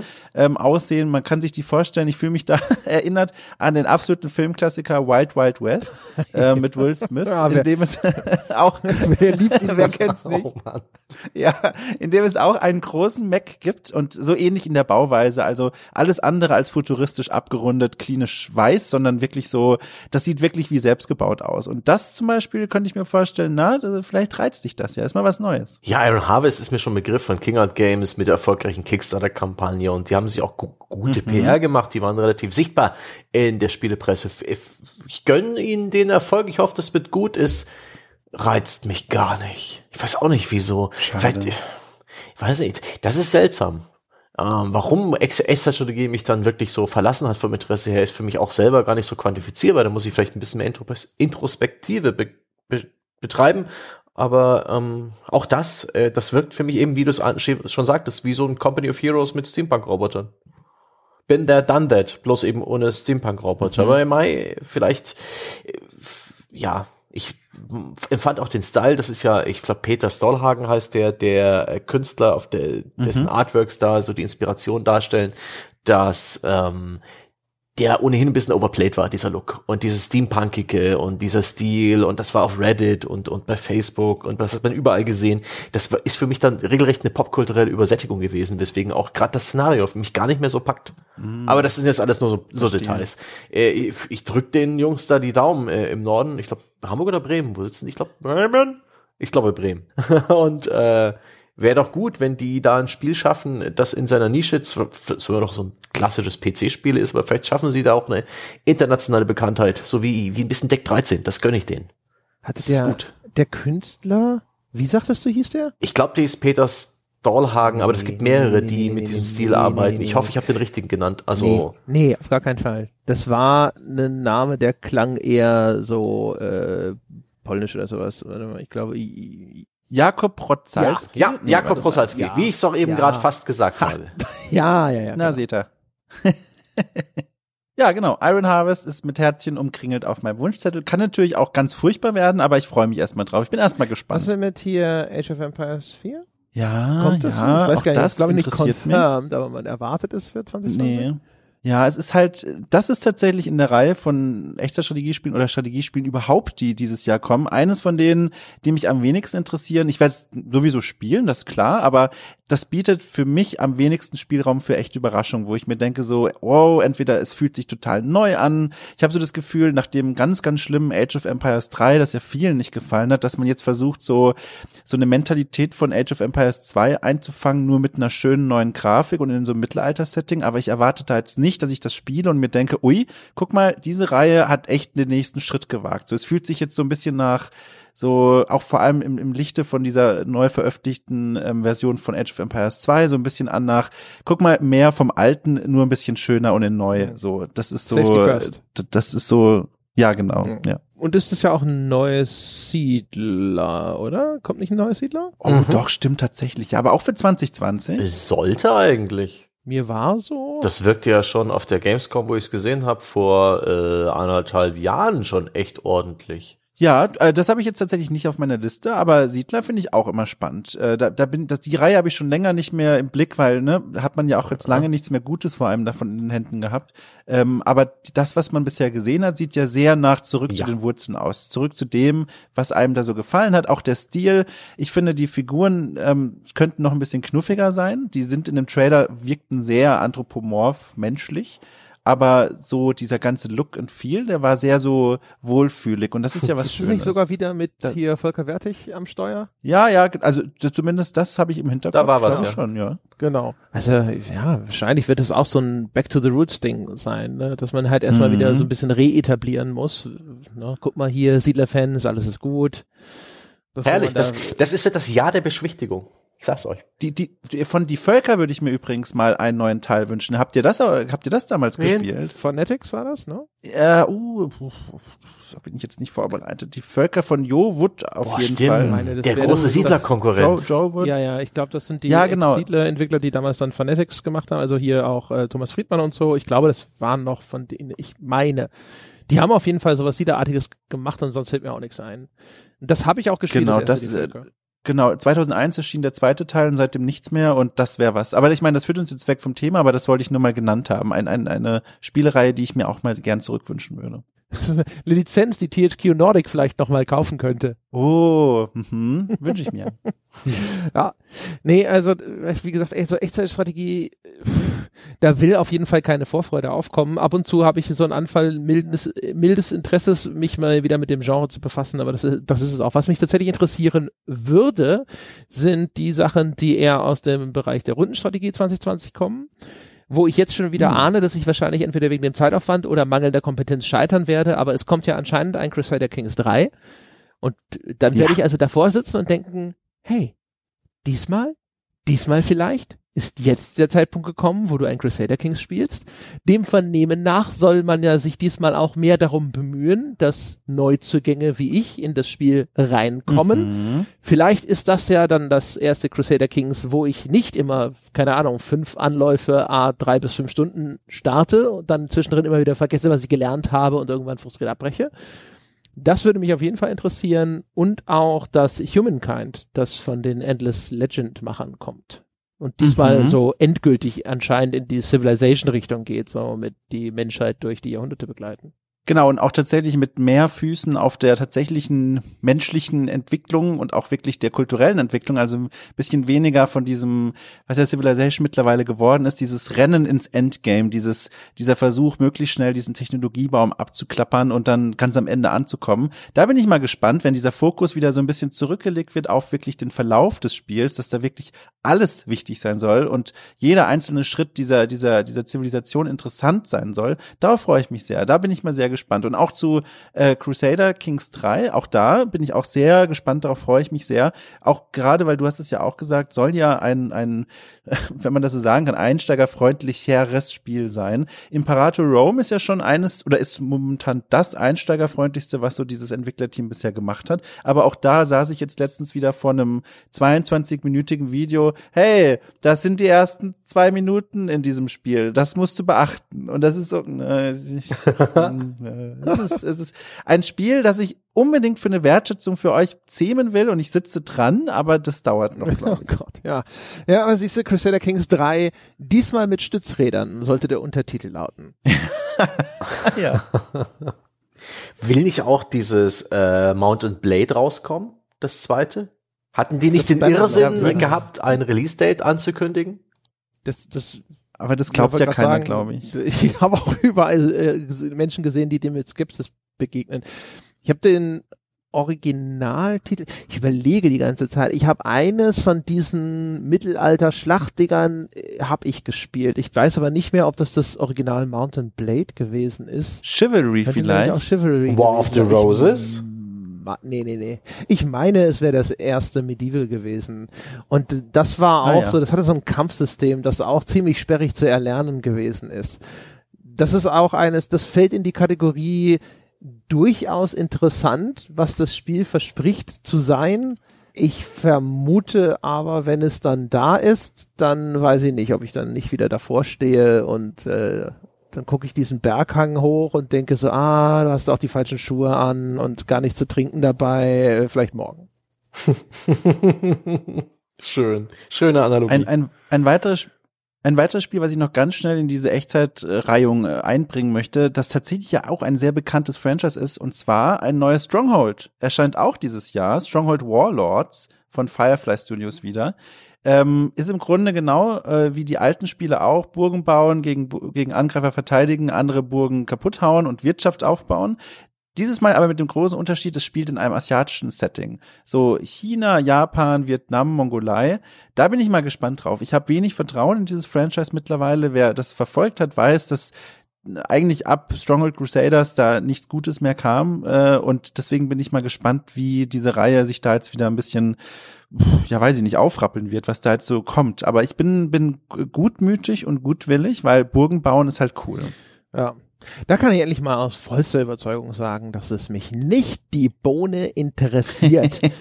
ich habe hab, äh, eine positive Erinnerung an Stronghold und zwar hatte, war ich mal auf einem sehr netten Presseevent zu so Stronghold. Das war irgendwie auch so eine Burg und so, so wie ein, ein äh, wenig bemittelter also im Sinne von Finanzen, Publisher jedes Mittelalter-Event macht, historische Location, hat irgendwie die, die, die örtliche Schaukampfgilde mit dem Versprechen eines warmen Essens dazu motiviert, dort irgendwie ihre Schwerter aufeinandertreffen zu lassen und abends zum Mittelaltermahl eingeladen. Und das war auch wirklich sehr lecker. Danke, Stronghold. Ja. ja, weiß ich nicht, was ich sagen soll dazu. Die beste Pressearbeit, ja, geht über den Magen. Ja. Und über die Leber. Das ist ewig her. Könnte sogar Stronghold 2 gewesen sein oder irgend sowas. Ja, krass. Aber das war, wie gesagt, ich habe das erste Stronghold habe ich noch gespielt, das war auch cool. Aber inzwischen, nee. Das könnte mir tatsächlich egaler nicht sein. Na gut. Ich wollte es mal auf den, auf den Zettel zerren für die Menschen da draußen, die es vielleicht gar nicht mitbekommen haben. Aber ja, ich bin, ist jetzt auch nicht das Spiel so, wo ich mir denke, Mensch, könnte ich doch nur die Zeit reißen, zu diesem Release würde ich fahren. Ich würde sagen, nein. Ich freue mich aber, wenn es dann da ist, bin ich mal sehr gespannt. Bevor wir so Richtung Trends abbiegen, habt ihr denn noch irgendwelche noch ganz scharfe Geheimtipps? Dinge, die die Leute vielleicht noch gar nicht so auf der Uhr haben? Also ich habe auf jeden Fall was, ich möchte mal gerne Sebastian Vorzug lassen, nachdem ich jetzt hier schon Stronghold rausgezerrt habe. Ähm, dann nenne ich einfach Manifold Garden, ein Spiel, das ist bei mir auf der Liste der, uh, das könnte interessant werden, ein simples Rätsel-Puzzle-Spiel, wo es darum geht, sich in abstrakten Räumen zu orientieren, dort Türen zu öffnen, ab und zu die Schwerkraft zu ändern und der Clou daran ist, dass diese Räume unendlich in alle Richtungen wiederholt werden, so dass man teilweise von der Außenseite von so einem Rätselraum einfach runterspringt auf die ja, auf, auf das Dach des darunterliegenden identischen Rätselraums und es hat einen fantastischen Look. Ich habe den Entwickler schon mal kurz getroffen, äh, vor vielen Jahren bereits. Das Ding sollte dann hoffentlich irgendwann mal fertig werden. Ich rechne schon damit, dass es dieses Jahr der Fall sein wird. Und das ist auf jeden Fall eines der kleineren Spiele, die vielleicht nicht jeder auf dem Radar hat, auf das ich mich echt freue und von dem ich auch noch hoffe, dass es vielleicht auch irgendwann endlich mal fertig wird. Holy shit, ist das schon draußen? Holy shit, das ist rausgekommen! Deshalb, aua, fuck, im Oktober bereits, ich dummes Schwein. Ähm, ja, ein tiefer Einblick in, äh, in, in meine Weitsicht, aber okay, dann werde ich mir das mal, dann werde ich mir das mal erquengeln. Ach, Epic Game Store, deswegen. Ach so, ja gut, ne? Das ist echt so ein äh, Effekt vom Epic Games ja. Store, ne? Da kommen dann Spiele raus und das ist einer, den hat man echt nicht so auf der Karte, da schaust du nicht täglich vorbei und schon ist es irgendwie an dir vorbeigerauscht. Cool. Ich habe eins, das ähm, ehrlich gesagt, das habe ich nur auf der Liste der möglicherweise interessanten Spiele wegen des Entwicklers. Das heißt Little Orpheus und das kommt von The Chinese Room. Das sind die Leute, die die Esther gemacht haben die Amnesia, A Machine for Pigs gemacht haben. Ein Spiel, mhm. das jetzt vielleicht per se nicht so gut war insgesamt als Spiel, aber auch fantastisch interessante Ideen hatte und Everybody's Gone to the Rapture. Den Dan Pinchback, den Studiochef dort, den habe ich mal getroffen und äh, habe seitdem sehr viel Respekt vor dem. Und die machen ein Spiel für Apple Arcade, also iOS, diesen Abo-Dienst, den Apple gestartet hat für seine iOS-Devices. Das heißt aber auch, es wird auch äh, kein Spiel mit Free-to-Play-Mechaniken sein, weil diese Apple Arcade-Spiele meinem Verständnis nach eben diese ganze Ingame-Monetization nicht mitbringen. Es ist sonst nichts bekannt darüber, außer einer kryptischen Prämisse zur Story, die da lautet, im Jahre 1962 versuchte die NASA einen Mann auf den Mond zu schicken. In einer abgelegenen Ecke Sibiriens bewegte sich ein Kosmonaut in die entgegengesetzte Richtung. The End. Und ähm, da bin ich gespannt drauf, einfach nur wegen des Studios, das es macht. Ich äh, schließe auch noch kurz, äh, ich glaube, zwei Tipps an, die ich nennen möchte. Und zwar zum einen, es erscheint am 19. Februar The Suicide of Rachel Foster ein Spiel, in dem, ja, dass man vergleichen kann, so ein bisschen mit, habe ich das Gefühl, Edit Finch und Con Home, ein Spiel, das von einer Frau erzählt, die unter schwierigen Familien, äh, unter einer schwierigen Familiengeschichte leidet. Sie hatte ein Familienhotel gemeinsam mit ihren Eltern und dann stellte sich aber heraus, der Vater war untreu und hat die Mutter jahrelang betrogen, weswegen diese Familie dann dieses Hotel verlassen hat und Jahre später kehrt diese Tochter ins Hotel zurück, um zu gucken, ob man das nicht irgendwie verkaufen kann und dort ähm, ent, entspinnt sich dann so eine Mischung aus ja familientragische Geschichte und Geistergeschichte und das finde ich sehr spannend, das, darauf bin ich sehr gespannt, darauf freue ich mich. Ja, der Trailer sieht cool aus. Vielleicht noch zwei Worte, weil das habe ich tatsächlich auch äh, bei mir so ein bisschen auf der Liste. Also ich habe es nicht tatsächlich auf der Liste, aber ich kenne den Trailer und ich weiß von welchem Spiel du sprichst. Das sieht auf jeden Fall viel mhm. mehr auf Horror gedingst aus als Gone Home. Gone Home hat am Anfang so eine Gruselatmosphäre, mhm. wo wenn man nüchtern in das Spiel reingeht, am Anfang noch so ein bisschen denkt, das könnte in diese Richtung gehen und dann geht's ja in eine ganz andere.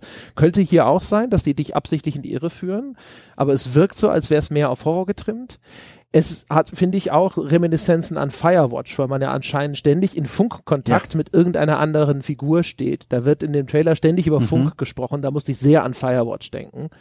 Das fand ich aber, sieht auch interessant aus. Und der, der, der Titel, also die Konstruktion der Namensgebung, The Suicide of Name der Figur, deren, die ich jetzt hier gerade schon wieder vergessen habe.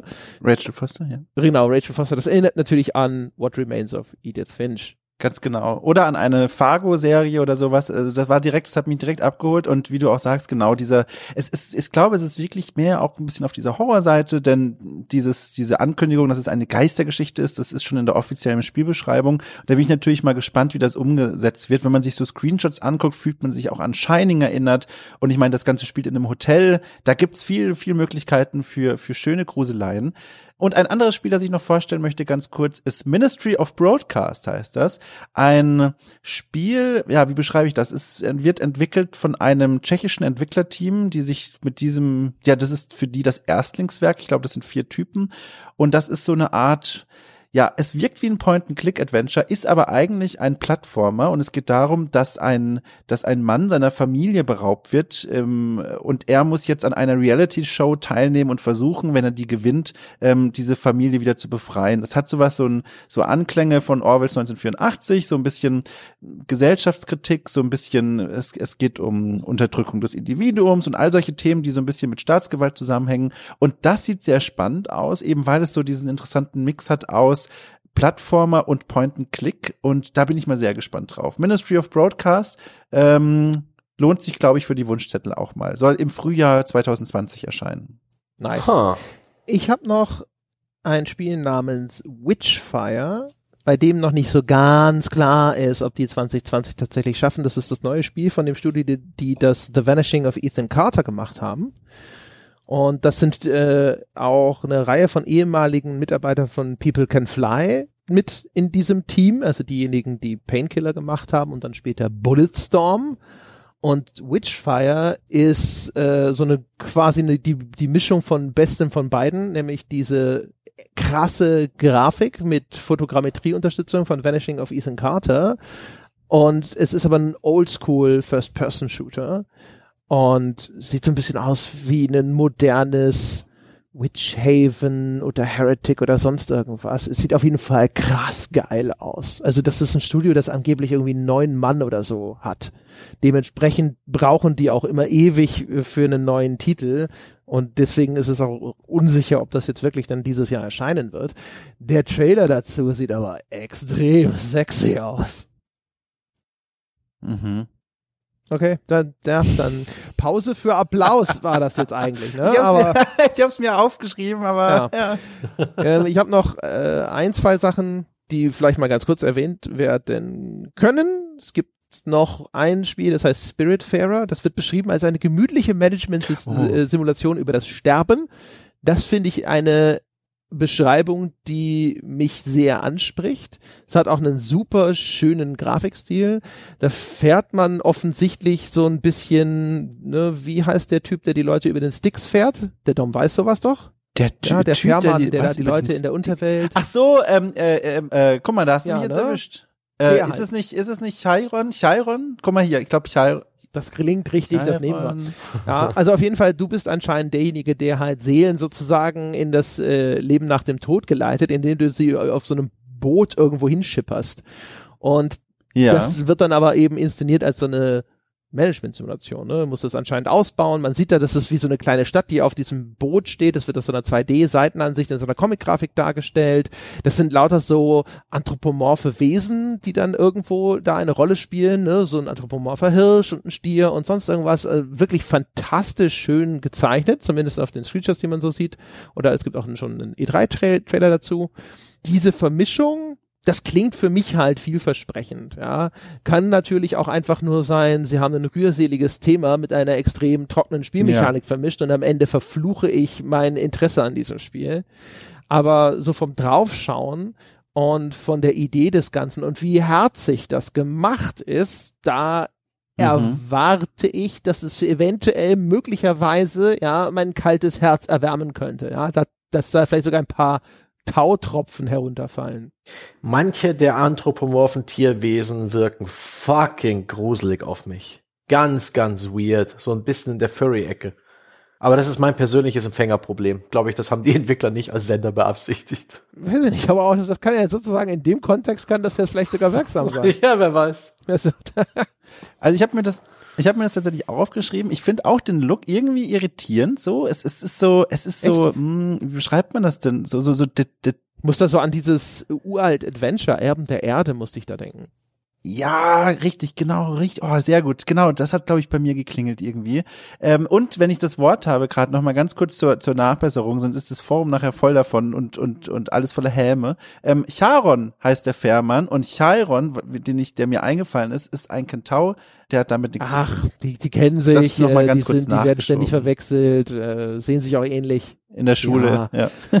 genau. Und Honorable Mention, Spelunky 2 kommt dieses Jahr raus. Das ist jetzt nicht so der das das mega Original Originalitätsding, weil Fortsetzung, ne? Äh, und das ist auch eines vielleicht sogar das begründende Roguelite der neueren Generation äh, ne, mit dem kleinen Männchen, mit der Peitsche, mhm. mit dem man in immer wieder zufällig generierte Dungeons herabsteigt und ganz viele Schätze einsammeln und mit den Schätzen kannst du dann wieder ein bisschen Ausrüstung kaufen und so weiter. Aber das erste Spelunky ist halt ziemlich geil. Und dass ein zweiter Teil jetzt kommt nach, ich glaube, über zehn Jahren oder sowas, das ist eine, eine Erwähnung zumindest wert. Hm. Ähm Danke übrigens. Ich habe jetzt noch wohlige Endorphinwellen der Nostalgie, weil ich mich an Erben der Erde erinnere das Spiel habe ich, das ist definitiv ein prägendes Spiel meiner Kindheit gewesen und das war komplett Bestseller Games komplett verschwunden. Ich denke, es war auch Bestseller Games. Ähm, ja. Ich erinnere mich gerade zum ersten Mal in sicherlich 20 Jahren an dieses Spiel. Fantastisch. War schön. Das war mal eine Zeit lang, war das überall. Spielesammlung gekauft, Erben der Erde Version 5 erworben. ja. okay. Das war so gehobenes Mittelmaß eigentlich nur, aber es war halt einfach so dermaßen überall mit dabei und dann hast du es halt auch mal gespielt. Das hat, hatte so einen Öko-Einschlag auch, ne? Ich mich recht entsinne. Ich weiß nicht mehr viel. Ich denke, dieser Look, die Figuren, äh, Wildschwein ja. und Fuchs und so, das weiß ich noch. Und die, das war so eine Sorte Spiel, die habe ich damals gezockt, worum es ging. Ich habe keine Ahnung mehr. Also Handlung und so, forget about it. Ja, bei mir fiel es auch in so einen Zeitraum, wo ich noch sehr, sehr klein war und das ja. könnte alles noch so Kinderfiebertraum ja, aber wir, wir, wir schauen ja ohnehin in die, in die Zukunft. Wir schauen nach vorn. Ja, richtig. Ja, stimmt. Schluss damit. So, ja, dann, äh, dann äh, müssen wir jetzt mal langsam umschwenken ja. und weg von den äh, puren Game Releases mhm. äh, über das sprechen, was uns im Jahre 2020 sonst noch so erwartet. Der größte Kanonenschlag wird selbstverständlich der Release der nächsten Konsolengeneration sein, die ja inzwischen, glaube ich, von beiden Seiten fest für ja. die Feiertage 2020 angekündigt ist. Ja. Mhm. Also ich nehme an, das wird in beiden Fällen äh, ganz klassisch ein November-Release sein. Vielleicht getrennt wie letztes Mal so ein paar Wochen Abstand, aber vielleicht äh, der eine Anfang November, der andere Ende, vielleicht einer im Mitte November und einer erst Anfang Dezember. So die Zeit dürften die neuen Konsolen rauskommen. Wir haben ja auch jetzt ähm, kurz vor der Aufnahme dieses Podcasts eine neue PS5-Enthüllung gesehen, live, ich glaube von der CES oder so, mhm. das Logo. Das Logo. Endlich. Endlich wissen wir, wie das PS5-Logo aussieht. Ja. Wie das PS4-Logo, aber mit, mit einer 5. 5. Und die 5 ne, ist Überraschung, äh, ja. Eine schöne 5. Finde ich auch. Also da äh, das ist, glaube ich, auch einen eigenen Podcast wert, um das hinterher nochmal mhm. in der Tiefe zu analysieren. Aber das äh, äh, hat mich natürlich schon weggeblasen. Aber das jetzt mal außen vor gelassen. Ich meine, wir haben an verschiedenen Stellen immer schon mal ein bisschen über die neuen Konsolen gesprochen. Sebastian hatte auch schon an mehrfach an äh, verschiedenen Stellen, glaube ich, äh, sehr deutlich zu Protokoll gegeben, dass die sich sehr ähnlich sein ja. werden von ihrer Leistung her.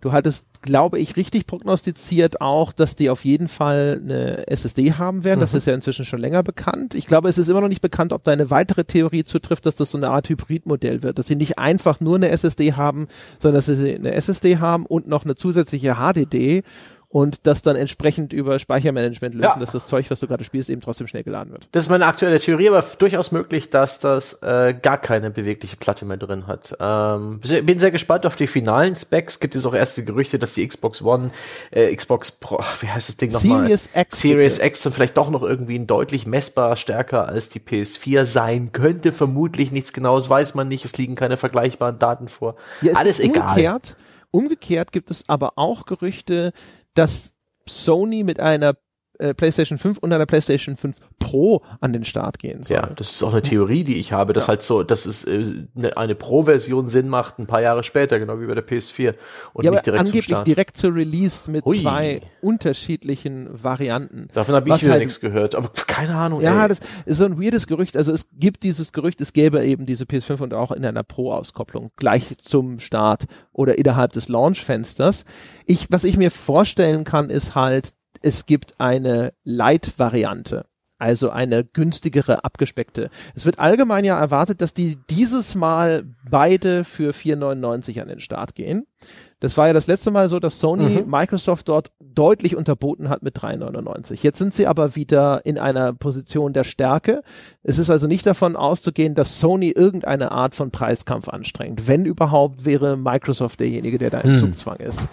Ähm, deswegen also so die Vermutung ist, dass die dieses Mal beide 4,99 ab Start kosten. Ich fürchte es auch. Ja, und ich glaube auch, das halte ich für eher realistisch. Was dann aber bei dieser Konstellation, was dann eher Sinn ergäbe, wäre, wenn es eine günstigere abgespeckte hm. Version hm. gäbe mit halt von mir aus ohne SSD oder weiß der Himmel was, ohne jedes Laufwerk und so weiter. Das ist halt die Frage. Äh, man, damit die Konsole funktioniert, sollte die Hardware schon ein und dieselbe sein. Wie damals bei der PS3, wo es ja, halt ein Modell mit 30, Moment. mit 60 Gigabyte als mit 20 gab. Solche Unterschiede kann man machen. Aber der eine SSD geben und der andere nicht, das, das funktioniert nicht. Also die. Ja, oder vielleicht kleiner, größer. Also das Ding ist ja, wir hatten das ja bei der Xbox 360, ne? Da gab's die Arcade, es gab mhm. die normale und es gab die Elite, hieß sie, glaube ich, ne? Hieß sie ab Anfang Elite oder oh. hieß sie anfangs noch Premium? Ich weiß es nicht. Egal. Gute Auf jeden Frage, Fall, die Xbox ja. ist in äh, verschiedenen SKUs, wie man so sagt, also in unterschiedlichen Varianten des gleichen Produkts in den Handel gegangen. Und ähm, da, was ich mir vorstellen kann, ist halt, es gibt eine Pro und das ist die eigentlich normale PS5 und dann gibt es eine andere, aber die nennen anstatt eben die abgespeckte Light zu nennen und die andere PS5 nennen sie die abgespeckte PS5 und die andere nennen sie Pro.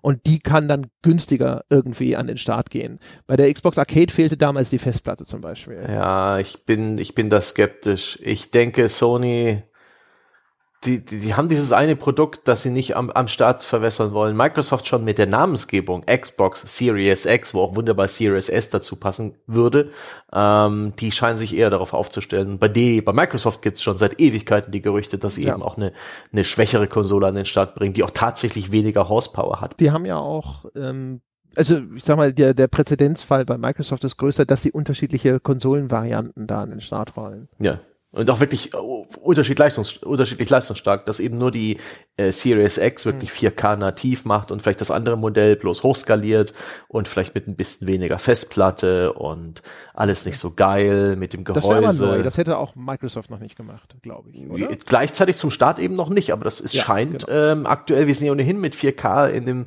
Bereich der Diminishing Returns, wo vielleicht einigen Leuten äh, die vielleicht gar keinen 4K-Fernseher haben oder die weit weg sitzen, es eigentlich Schnurz ist, ob das nativ 4K kann oder bloß ja. 1440p und hochskaliert, die dann mit Kusshand die 100 Euro billigere Konsole nehmen würden, wenn die gleichzeitig ja, angeboten würde. Das Problem ist natürlich, dann entsteht ja wieder das gleiche Problem, wie es jetzt mit dieser Zwischengeneration gewesen ist, dass ähm, die Frage ist halt, wie. Alles muss auf der Schwächsten laufen? Ja, genau. Wie, wie kannst du das wieder ausnutzen? Oh, ja, entweder äh, alles muss auf der Schwächsten laufen oder Besitzer der, der schwächeren Konsolenvariante sind hinterher die Gelackmeierten, weil es bei ihnen ruckelt oder ja. mit weniger Frames läuft oder was auch immer. Beides die Möglichkeiten, ich nehme an, aber doch, immerhin, es wird gut gehen, da die in, in jedem Fall die, die Hardware einen krassen Sprung macht da kann ich mir auch vorstellen, dass man viel davon abfedern kann durch eben. Also, also wirklich so eine, ja, möglich ist es natürlich. Also einen kompletten Leistungsunterschied direkt zum Start zwischen unterschiedlichen Varianten der neuen Konsolen, das fände ich zumindest überraschend. Ich würde mir eher vorstellen, dass sie eben mit kleinerer Festplatte arbeiten, dass sie Laufwerke wegrationalisieren, weil die ja auch komplett digital mhm. funktionieren können. Kosten ja auch Lizenzgebühren, so ein Laufwerk ja, genau, kostet ein paar Dollar. Also, ja. Wir haben ja gesehen. Also das wird sich natürlich, inzwischen hat sich das ähm, stark relativiert sicherlich, aber bei der PlayStation 3 und so mit dem Blu-ray-Laufwerk ja. und sowas, das war ja schon ein Kostenfaktor. Ähm, Selbst sowas wie ein HDMI-Anschluss, wenn man das zertifiziert haben will auf HDMI 2.0 oder 2.1, das kostet dich dann irgendwie 2 Dollar der Anschluss, obwohl das Cents an Gerät sind. Ja, der, der wird eher unverzichtbar sein, aber irgend sowas. Ja. Ähm, ne? Äh, also bei SSD-Größe zum Beispiel. Ne? Äh, Klar. Da kann ich mir zum Beispiel auch vorstellen, vielleicht ist dann in dem Ding wirklich nur so eine reine Auslagerungsfestplatte drin und bei einem stärkeren Modell ist die dann vielleicht nochmal größer. Ja, du, aber das finde ich alles gar nicht so spannend. Diese ganzen Leistungsvergleiche, ja. es wird unweigerlich äh, Leistungsunterschiede geben dazwischen. Das ist ähm, irrelevant für First-Party-Spiele. Das ist bei Multiplattform-Titeln eher so eine akademische Fingerübung, die dann Digital Foundry und andere Grafikanalyse-Webseiten betreiben, die dann Pixel zählen und Frames pro Sekunde ausrechnen. Aber das finde ich für den für den Spieler letztendlich gar nicht so wichtig. Der soll sich die Konsole kaufen, auf die er Lust hat. Der wird da seine Multiplattform-Spiele spielen können. Und mhm. die Gewissheit, dass es jetzt auf der anderen Konsole vielleicht vertikal 50 Pixel mehr sind, das sollte nicht so wichtig sein. Oder drei Frames nee, pro Sekunde. Nee. Also du hast schon recht, wir sollten diese Diskussion nicht, nicht, nicht übertreiben. Die Diskussion ist, ist müßig und ähm, letztendlich für den, für den Kunden, egal was mich viel, viel, viel mehr interessiert, ist all das andere. Wie positionieren die ihre Konsolen? Wie bepreisen sie sie? Wie sehen diese Konsolen aus? Bis jetzt haben wir bloß diesen Xbox One X-Turm gesehen, der mich persönlich ja. sehr anspricht. Da gab es ja viel Helme und Spott, aber so ein vertikales Design, das hat sich auch bei Hast du ja. das Ding gesehen? Es gab ja schon einen halbwegs glaubwürdigen PS5 Leak, ne? dieses U. Das ist das DevKit, da habe ich inzwischen schon Fotos gesehen, genau. aber das ist die Entwicklerkonsole. Das, ja, ja, genau. Ich glaube nicht, dass Sony dermaßen blind und wahnsinnig ist, das äh, Endkundenprodukt ähnlich hässlich, mit, Ab mit Anlauf dermaßen hässlich zu designen. Ah. Nee, nee, oh, da, bin, da bin ich von Sony schon was anderes gewöhnt. Hm. Also wirklich, das ist himmelschreiend hässlich. Niemand plant, das in die Wohnzimmer zu stellen. Das ist die gleiche Firma, die diesen Bananencontroller vorgestellt hat. ja, und sie haben irgendwann ein Einsehen gehabt, den entsprechenden. Äh, ja, da, ne? da war noch Zeit für den U-Turn. ja, verstehst du? Uh. Ja, ja. Nee, Jetzt, aber halt, ja. Wirklich, wie, wie die Konsolen aussehen, wie sie funktionieren werden, wie die sich differenzieren. Wenn Sony jetzt schon einen hohen Wert darauf legt in der Kommunikation, ey, wir haben adaptive Trigger, wir haben haptische Analogsticks, sodass man an den Sticks spüren kann, wie, wie der Untergrund sich anfühlt. Äh, die Trigger geben zum Beispiel auch abrupt nach und sowas, je nachdem, wie wie man da Druck ausübt, um zum Beispiel das Gefühl zu haben, etwas zu zerbrechen. Das sind alles Ideen, die kommen sicherlich auch aus der VR-Motion-Controller-Ecke, wo ich auch erwarte, dass Sony dann aber später ein VR-Headset bringt. Aber das sind, das sind Sachen, wo ich mehr erfahren will, wo die Chance besteht, dass vieles davon Gimmicks sind, die niemals wirklich genutzt werden, aber auch gerade so Sachen wie äh, Raytracing Audio, also so ein 3D-Audio, wie es zuletzt zu EAX-Zeiten am PC probiert und realisiert wurde, dass also wirklich relativ viel Ressourcen reinfließen in die in die Veränderung von Geräuschen, je nachdem, wo sie sich in der Spielwelt befinden und im, im, Verhältnis zum Charakter, dass da wirklich noch ein bisschen was geht. Und all diese Innovation, wie das Interface aussehen wird, wie, wie diese ganze Schnittstelle zwischen Spieler und Spiel gestaltet wird, wenn es um Menüarbeit geht, um Installation, um Spieleinstellungen, um Konsoleneinstellungen, um Überblick, um Kommunikation, das, die ganze Bedienung. Das finde ich alles super spannend. Davon will ich mehr erfahren. Und ich freue mich so darauf, dass es dieses Jahr langsam alles reinkleckert. All diese Informationen. Bis hin zum Launchtag und den Bugs und den Videos von enttäuschten Spielern, deren Konsole nicht geht und den Hiobsbotschaften, die dann natürlich daraus gesponnen werden von den verschiedenen Fanlagern. Alles ist ein wunderbarer Bullshit und ich liebe es. Ich liebe liebe es. Ja, also die ganzen Gimmick-Details, das interessiert mich nicht so sehr. Oh, Bei diesem ganzen adaptive Controller und die neuen Rumble-Features, da habe ich das Gefühl, ich krieg so eine Wiederholung von dem Switch-Marketing. Oh ja, das ist mega die, super Rumble. Das ist der, der Worst Case, aber ohne Scheiß, das macht mich neugierig. Also wirklich. Ah, ja, ja, ja, ah. prepare to be disappointed. Ja, aber also ich, bin, das, ich, ich bin ne? Sucker für sowas. Ich bin ein Sucker ja. für Force-Feedback-Effekte und all sowas. Ja. Aber ja, Preis Positionierung. Ich bin mal sehr gespannt. Und Line-Up. Welche, genau, Launch-Line-Up sowieso, ja. aber was mich total interessiert ist vor allem dann auch, aber das werden wir wahrscheinlich natürlich jetzt nicht mehr 2020 auch erleben, ist, was sind dann hinterher die Kollateralschäden und die Folgen der neuen Konsolengeneration. Die typische Folge der neuen Konsolengeneration ist ja, dass die Spieleentwicklung wieder teurer wird, ja. weil jetzt noch höher aufgelöst, noch aufwendigere Assets und so weiter, also insbesondere in diesem Spitzenfeld und sowas, führt es normalerweise zu Verwerfungen.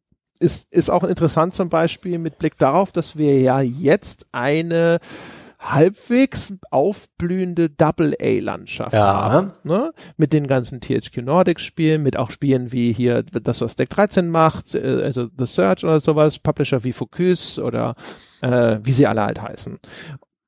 Das ist so, wenn das nochmal wieder teurer wird, um da halbwegs den Anschluss zu halten, bin ich mal gespannt, wie sich das darauf auswirkt. Ob das das hemmt, ob die auf dem bisherigen grafischen Niveau, das ja durchaus zumindest nach den Maßstäben der, der derzeitigen Konsolengeneration mhm. auch eigentlich immer wirklich beachtenswert gewesen ist, ob die darauf einfach weiterfahren können und so weiter und so fort, was davon wieder vielleicht auch aufgekauft wird hinterher das sind so die Sachen, aber das ist natürlich eigentlich nichts mehr, was 2020 ja. geschieht, sondern das entwickelt sich dann frühestens 21 oder 22 und folgende. Ich, ich denke eh, dass jetzt, wir sind in der Zeit, wo die, auch die aktuellen Konsolen können 1080p oder ein bisschen hochskaliert mehr mit diesen 4K-Auskopplungen. Man sieht ohnehin, ich denke, mit der Konsolengeneration PS4, PS5, Xbox One zur Xbox, Xbox Series X, da wirst du die wenigst, die wenigst sichtbaren Sprünge haben zwischen den einzelnen Spielen. Zumindest wenn du da, vielleicht schon eines der Zwischenmodelle kennst. Ja. Ne? Also wer von der Pro und, auf PS5 wechselt, das wird natürlich ja. ein anderes Erlebnis sein, als wenn du von Und auch die, die Spiele, also da, da, wird es auch wieder das Phänomen geben, wo, wovor es mir auch schon graust, der Cross-Generation-Spiele. Also eines Spiels, das kaufst du dir vielleicht für PS4 und wenn die PS5 rauskommt, dann kommt es vielleicht zum Launch oder kurz nachher auch nochmal eine aufpolierten Version. Ich rechne fest damit, dass Ghost of Tsushima und The Last of Us 2, also die großen Sony First-Party-Titel ja. des Jahres 2019, die auch sicher für PS4 kommen, alle noch als PS5-Version mit verbesserten Effekten und mehr Kantenblättung, höherer Auflösung Zumindest kommen. bei dem Ghost of Tsushima hat man bei der Vorführung schon gedacht, das ist wahrscheinlich schon die PS5-Version. Ja. Das wird und da, so auf PS4 aussehen. Und das, das frustriert mich als Spieler ein bisschen, weil ich hätte dann, dann ja schon lieber die geile Version gespielt. Das hemmt regelrecht sogar ein bisschen äh, meine, meine Vorfreude darauf, das auf PS4 zu spielen, weil ich dann mich vielleicht ein bisschen um eine bessere Erfahrung betrogen werde. Aber das ist, vielleicht kommunizieren sie das auch vorab nochmal rechtzeitig, dass man als, äh, als Käufer dann auch tatsächlich die Entscheidung ein bisschen mündiger treffen kann. Und dann gibt's halt diese Phase, wo gerade Multiplattform-Titel für vier Plattformen erscheinen müssen. Wenn man sie nur auf Xbox und PS4 rausbringt, das ist natürlich für die Hersteller extrem schwierig, wo ich, wo die Hoffnung wäre, dass ähm, die Software, die SDK der entsprechenden neuen Konsolen gut bedienbar ist. Die Tatsache, dass es beides PC-Plattformen so vom von der Hardware sind und die auch miteinander verwandt sind, dass sie vielleicht ein bisschen einfacher machen und dass vielleicht auch Tools wie die Unreal Engine und allerlei Middleware inzwischen den Entwicklern da auch genügend unter die Arme greifen. Aber ob so ein, also ein THQ Nordic, ja, das steht bei mir auch unter den Trends äh, des Jahres. Äh, 2020 wird ein Jahr, wo sich der Masterplan von THQ Nordic langsam mal beweisen muss, wo wir vielleicht sogar erste Ergebnisse finden. Immer nur neue Studios kaufen, billig IP einkaufen und relativ, ja, preisgünstig oder ob kostenoptimiert Sequels raushauen und äh, HD-Remakes und äh, irgendwelche Franchises aufkochen, die jetzt vielleicht nicht allzu sehr vermisst wurden. Das wirkt für mich als Außenstehender ein bisschen riskant und nicht allzu zukunftsträchtig. Und dieses Jahr wird sich ein bisschen beweisen, ob ihr Kurs funktioniert, ob ihre Rechnung aufgeht. Das halte ich für eine hochspannende Entwicklung dieses Jahr. Mhm. Wie geht's weiter mit den THQ-Studios und Projekten? Vielleicht noch ganz kurz bei den Konsolen geblieben. Also, was mhm. ich was ich in, was, was mich interessieren würde oder wo ich mal gespannt bin, ist halt auch nochmal zusätzlich. Also Entwicklung wird teurer. Zugleich haben wir den Aufstieg von Abo-Diensten. Das mhm. heißt, wenn sehr viele Leute auf diese Abo-Dienste aufspringen und man würde es vermuten, auch insbesondere angesichts der durchaus wirklich verlockenden Log-Angebote, die es da insgesamt mhm. gibt, ne, insbesondere Xbox Game Pass zum Beispiel, die Core-Gamer aber jetzt nicht mehr im gleichen Maße stark nachwachsen. Ne? Also der Core-Gamer-Markt, der insgesamt so dieser Spielemarkt und so, da kommen ja immer wieder neue Erfolgsmeldungen. Jetzt gibt es irgendwie zweieinhalb Milliarden Spieler auf der Welt und sowas, aber das richtig starke Wachstum ist meistens dann über Zuwachs auf irgendwelchen Mobile-Märkten, die neu erschlossen wurden. Jetzt dann ist halt in Indien irgendwie nochmal so und so viel Millionen äh, in Mobile dazugekommen. Ähm, da würde ich sowieso erwarten, dass es auf eine längere Unterstützung der vorhergehenden Generation rausläuft. Also äh, beide Konsolen haben ja schon Abwärtskompatibilität bekannt, nach dem, was ich gelesen habe. Das ist ja eher ungewohnt jetzt in den letzten Jahren, dass das recht früh schon in, im, im Raume steht, dass das vielleicht auch ein bisschen umfassender wird. Ich vermute einfach dadurch, dass die Titel jetzt eh schon so sackteuer sind und das nicht damit zu rechnen ist, dass jetzt auf einmal die Anzahl der Leute, die richtige Core-Gamer-Titel, also einen Assassin's Creed und ähnliches kaufen, dass das jetzt irgendwie enorm mhm. Zuwächse hat, glaube ich halt, dass du, damit die sich trotzdem hinterher refinanzieren können auf den neuen Konsolen, die ganze Masse an Leuten, die noch auf einer PS4 hocken wird oder auch auf einer PS4 Pro mhm. insbesondere mhm. hocken wird, dass die die noch deutlich länger als jetzt in der jüngeren ja. Vergangenheit weiter bedienen muss. Das heißt also, ich glaube, dass zumindest hier für diese PlayStation 4 Pro und für die Xbox One X, da wird es noch lange Zeit simultan Releases geben. Und das ist eben die Frage. Diese simultanen Releases, die begrenzen, limitieren ja praktisch das, was ihre PS5 und Xbox Series X Schwestern, die großen Geschwister können, denn die Hardware der äh, aktuellen Konsolen ist halt echt dramatisch schwächer als das, was äh, Sony und Microsoft aktuell planen und dann könnte man ja eigentlich mit den Next-Gen-Spielen Dinge realisieren, gerade was ähm, Simulationen angeht, KI, Physiksysteme, die einfach auf den aktuellen Konsolen nicht gehen.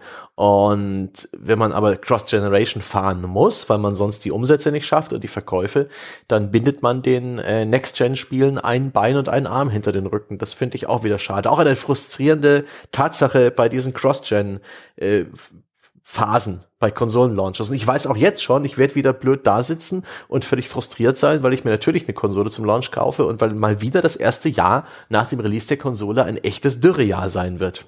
Wie immer. Wie immer. Ja, genau. Also ich glaube halt, das, die Phase hat man ja immer. Ich glaube halt, sie wird ja. diesmal länger dauern. Und was ich mir auch vorstellen kann, ist halt, dass die ganze Nachmonetarisierung noch mal stärker wird. Also äh, sei es, dass man, man hatte ja das Gefühl, es gab einen Rückgang bei den Lootboxen, dass man da jetzt wieder stärker in diesen Topf greift oder dass es einfach nur noch insgesamt viel stärker Spiele durchdringt. Jetzt mal Ausnahme sicherlich First Party, ne? Microsoft, Xbox, äh, Microsoft und äh, Sony, wenn die ihre First Parties machen und sowas, da können die deutlich zurückhaltender sein und die können auch andere Entscheidungen treffen, was für Spiele sie da produzieren. Aber ich glaube, es wird noch noch mehr als ohnehin schon auf Nachmonetarisierung und damit eben auch auf Games as a Service hinauslaufen. Ja. Was sagt euch der Dom Ja, genau. Hallo. Äh, ich fühlte mich die ganze Zeit so ein bisschen wie, ne, wie, wie Gandalf in Herr der Ringe, der an dieser abgebrochenen Brücke klemmt während die Gefährten weiterziehen und sich verabschieden, klemme ich an dieser Brücke und fall da gleich runter. Ja, das ist so, es ist nicht mein, mein, also mich interessiert das alles ganz herzlich wenig, vor allem diese technischen Aspekte. Ich habe äh, gespannt zugehört und mir gedacht, ich werde mir halt eine Konsole kaufen und schauen, was passiert. Themen, die mich mit dem Blick in die ins nächste Jahr oder in dieses Jahr vielmehr ähm, interessieren, die aber auch mit dem Wechsel auf die neuen Konsolen zusammenhängen, ähm, sehe ich zum Beispiel bei den Online-Communities. Da bin ich sehr gespannt, wenn ich an solche gewachsenen Communities denke, wie For Honor oder No Man's Sky, die auf der PS4 aktuell ja wirklich ausgeprägt sind und eine starke Community hinter sich haben, wie das funktionieren wird. Also ob man dann, ob es dann, vielleicht weiß man darauf auch schon die Antworten, vielleicht könnt ihr mir das auch gleich sagen, aber wie das dann funktionieren soll, wenn Menschen jetzt sagen, okay, ich spiele gerne For Honor auf der PS4, würde mir aber auch gerne PS5 kaufen aus Gründen, und ich schraube mir sicherlich nicht zwei Konsolen zeitgleich an die Steckdose dran, dass dann diese Spiele abwandern oder weiß man da jetzt schon, es gibt da Möglichkeiten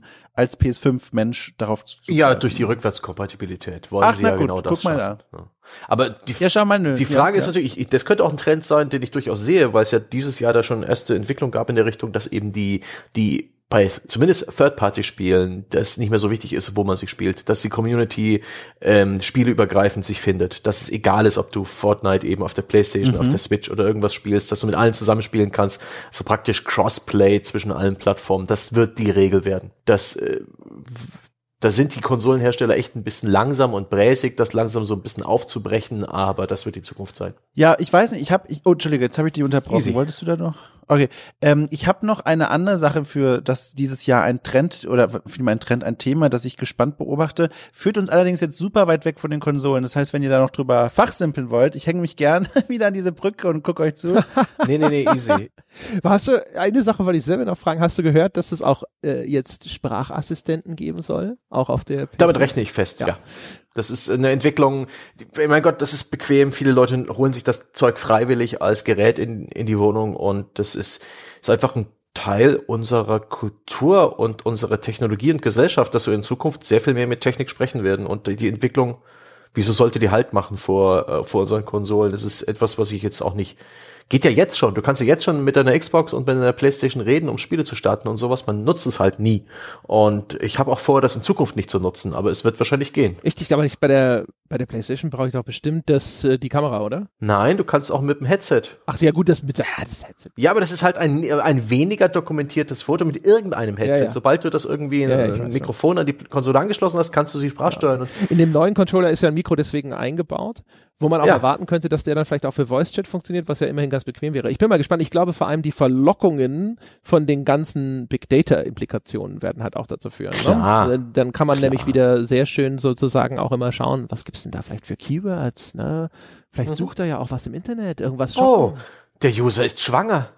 Das muss, das muss der Werbepartner ja. schnellstmöglich Also ohne wissen. Scheiß, beim Release von PS5 und äh, Xbox Series X erwarte ich hinterher Artikel, die dich informieren, wie du in den Privacy-Einstellungen diverse Funktionen deaktivieren kannst, die du eigentlich nicht willst. Ja, wie man es ja. aktuell bei dem Android-Handy tut. Ja, müsste, oder auch bei allem eigentlich, tut. was du jetzt inzwischen ja. an neuer Handy oder sonst was Hardware kaufst. Ja. Also auch bei Alexa. So wird's sein.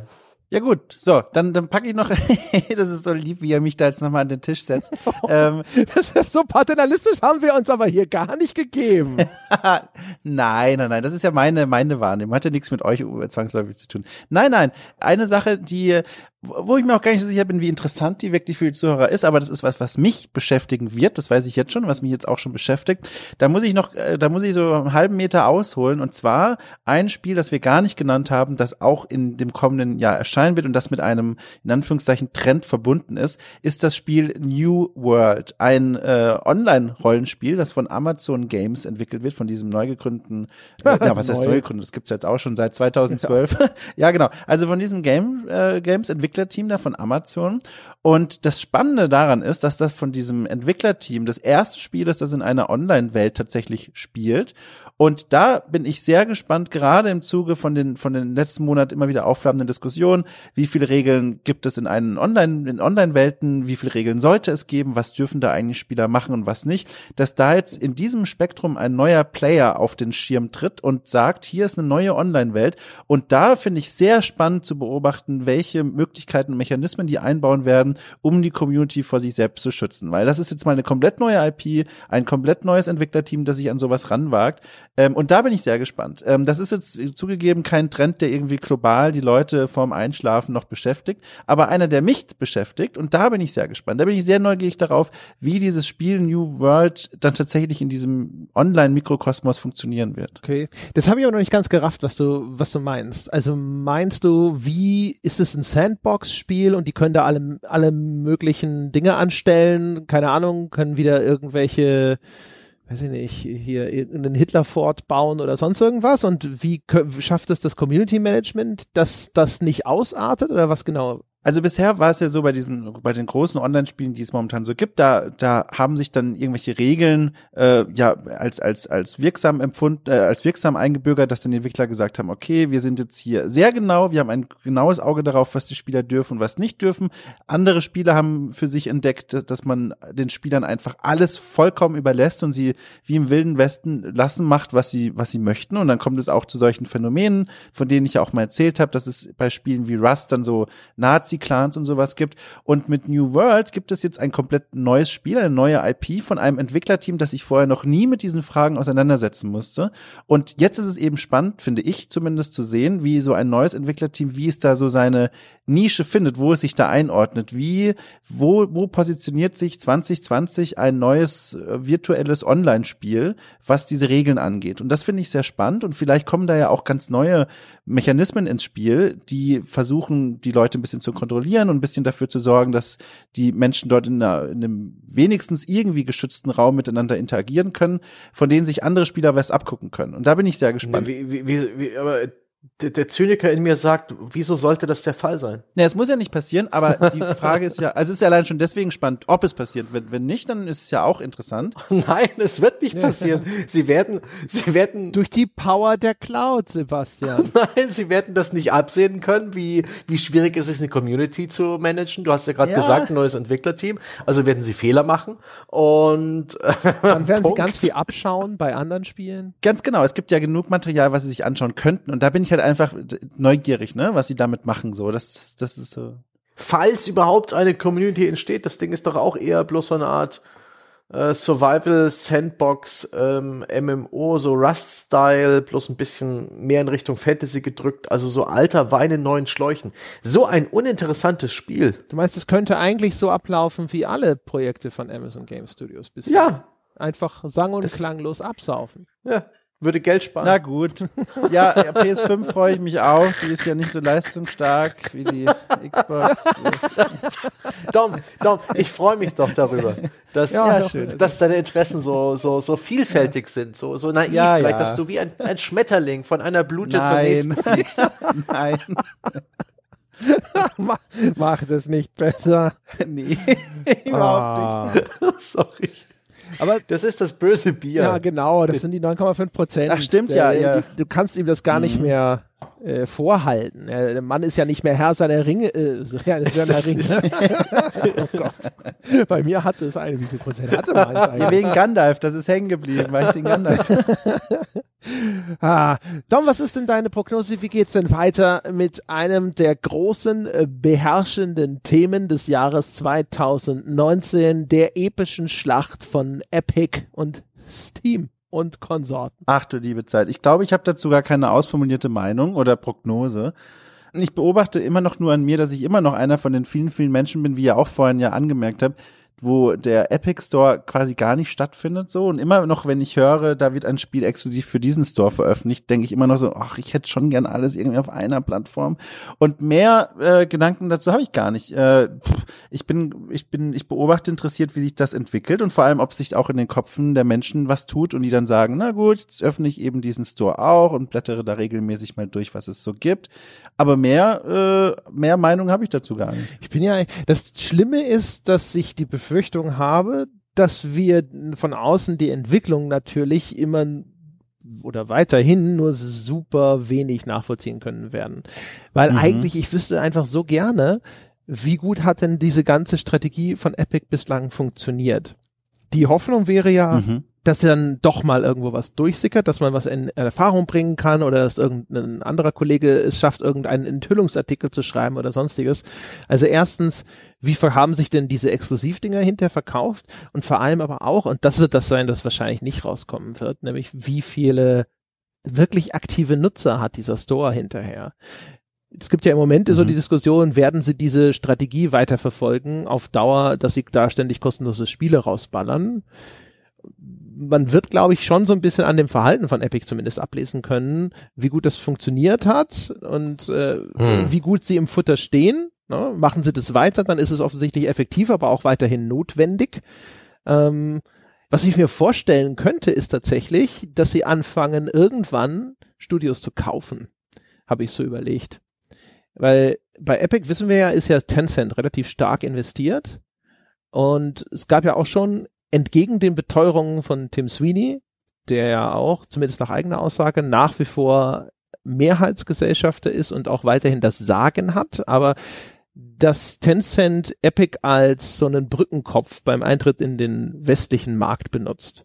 Und ähm, so ein bisschen unter der Perspektive habe ich echt so überlegt, ob nicht der logische nächste Schritt wäre, dass Epic dann anfängt, wirklich als eine Art Plattforminhaber, wie so ein First-Party-Publisher zu agieren und auch Studios einzukaufen, die dann exklusiv für diesen Epic Store produzieren, mit dem finanziellen Backing, das sie theoretisch von Tencent hätten, das ja unfassbar groß ist. Das ist so meine gewagte, steile These, die vielleicht auch über 2020 hinausreicht. Möglich, möglich. Ganz interessant finde ich ohnehin den, den Aspekt, den du gerade genannt hast, wann die, wann den die, ja, dass die Füllhörner, ja, der, der großen Player in Sachen Abo langsam ein bisschen trocken laufen. Ähm, was die Gratis-Spiele von Epic angeht, was den äh, Game Pass von Microsoft angeht und all die anderen Abos, die wir inzwischen abschließen können, ja, auf Mobile ja auch, die allesamt echt mit geilen Log-Angeboten gestartet sind und wirklich üppig den Spieler versorgen mit allem, was man so spielen will und auch wirklich Gegenwert bieten einen, einen messbaren, simplen, da muss man nichts aufschreiben, da reicht ein grober Blick, Kopfrechnen, ja, das lohnt sich. Und ähm, das war damals bei PS Plus auch so, als Sony mit der PlayStation 4 eben auch ein Abo etabliert hat, was es bei der vorherigen Generation bislang bloß bei Microsoft gab, wo eben man als Spieler, um die Online-Funktion der Konsole zu nutzen, ein Monatsabo braucht. Und da gab es bei Sony und gibt's bis heute eben Gratis-Spiele jeden Monat, die man spielen kann, solange man diesen Abo-Dienst nutzt diesen Service gebucht hat. Und die waren anfangs sehr, sehr gut. Und die wurden immer beliebiger, je länger die Zeit voranschritt. Da war wirklich offensichtlich Sony daran interessiert, da äh, eine Kundenbindung zu schaffen und hat spürbar am, so ein bisschen Vorschuss geleistet, um das dann später zurückzufahren. Ich bin gespannt, ob 2020 bereits zu spüren ist, wo überall langsam ein bisschen mehr auf, äh, auf Gewinn optimiert wird bei, bei der Ausgabe unserer zukünftigen Abo- und Gratisspiele. Ja, wird wahrscheinlich ein bisschen drauf ankommen, wer. Ne? Für Microsoft mhm. wahrscheinlich zu früh, weil sie ja wahrscheinlich. Ja, die müssen noch, den Konsolenlaunch stemmen. Genau. Die werden nochmal richtig Gas geben. Ja. Also möchte man zumindest vermuten, dass die da versuchen, ja. nochmal viele Leute in das Abo gerade reinzukriegen. Denn wenn sie mit diesem Abo sehr zufrieden sind, zum Beispiel, ist es ja auch vielleicht nochmal ein Anreiz, dann eben zu sagen, meine nächste Konsole ist auch eine Xbox. Mhm. Ähm, bei Sony könnte es sogar sein, dass die auch vielleicht den Hahn noch mal ein bisschen weiter aufdrehen. Ja. Aber die sind ja, man weiß, zumindest so in der Vergangenheit hatte man immer den Eindruck, sobald Sony fest im Sattel sitzt, da werden sie dann auch sehr viel weniger spendabel und äh, ja. ne, agieren aus einer Position des Selbstbewusstseins heraus, nennen wir es mal so.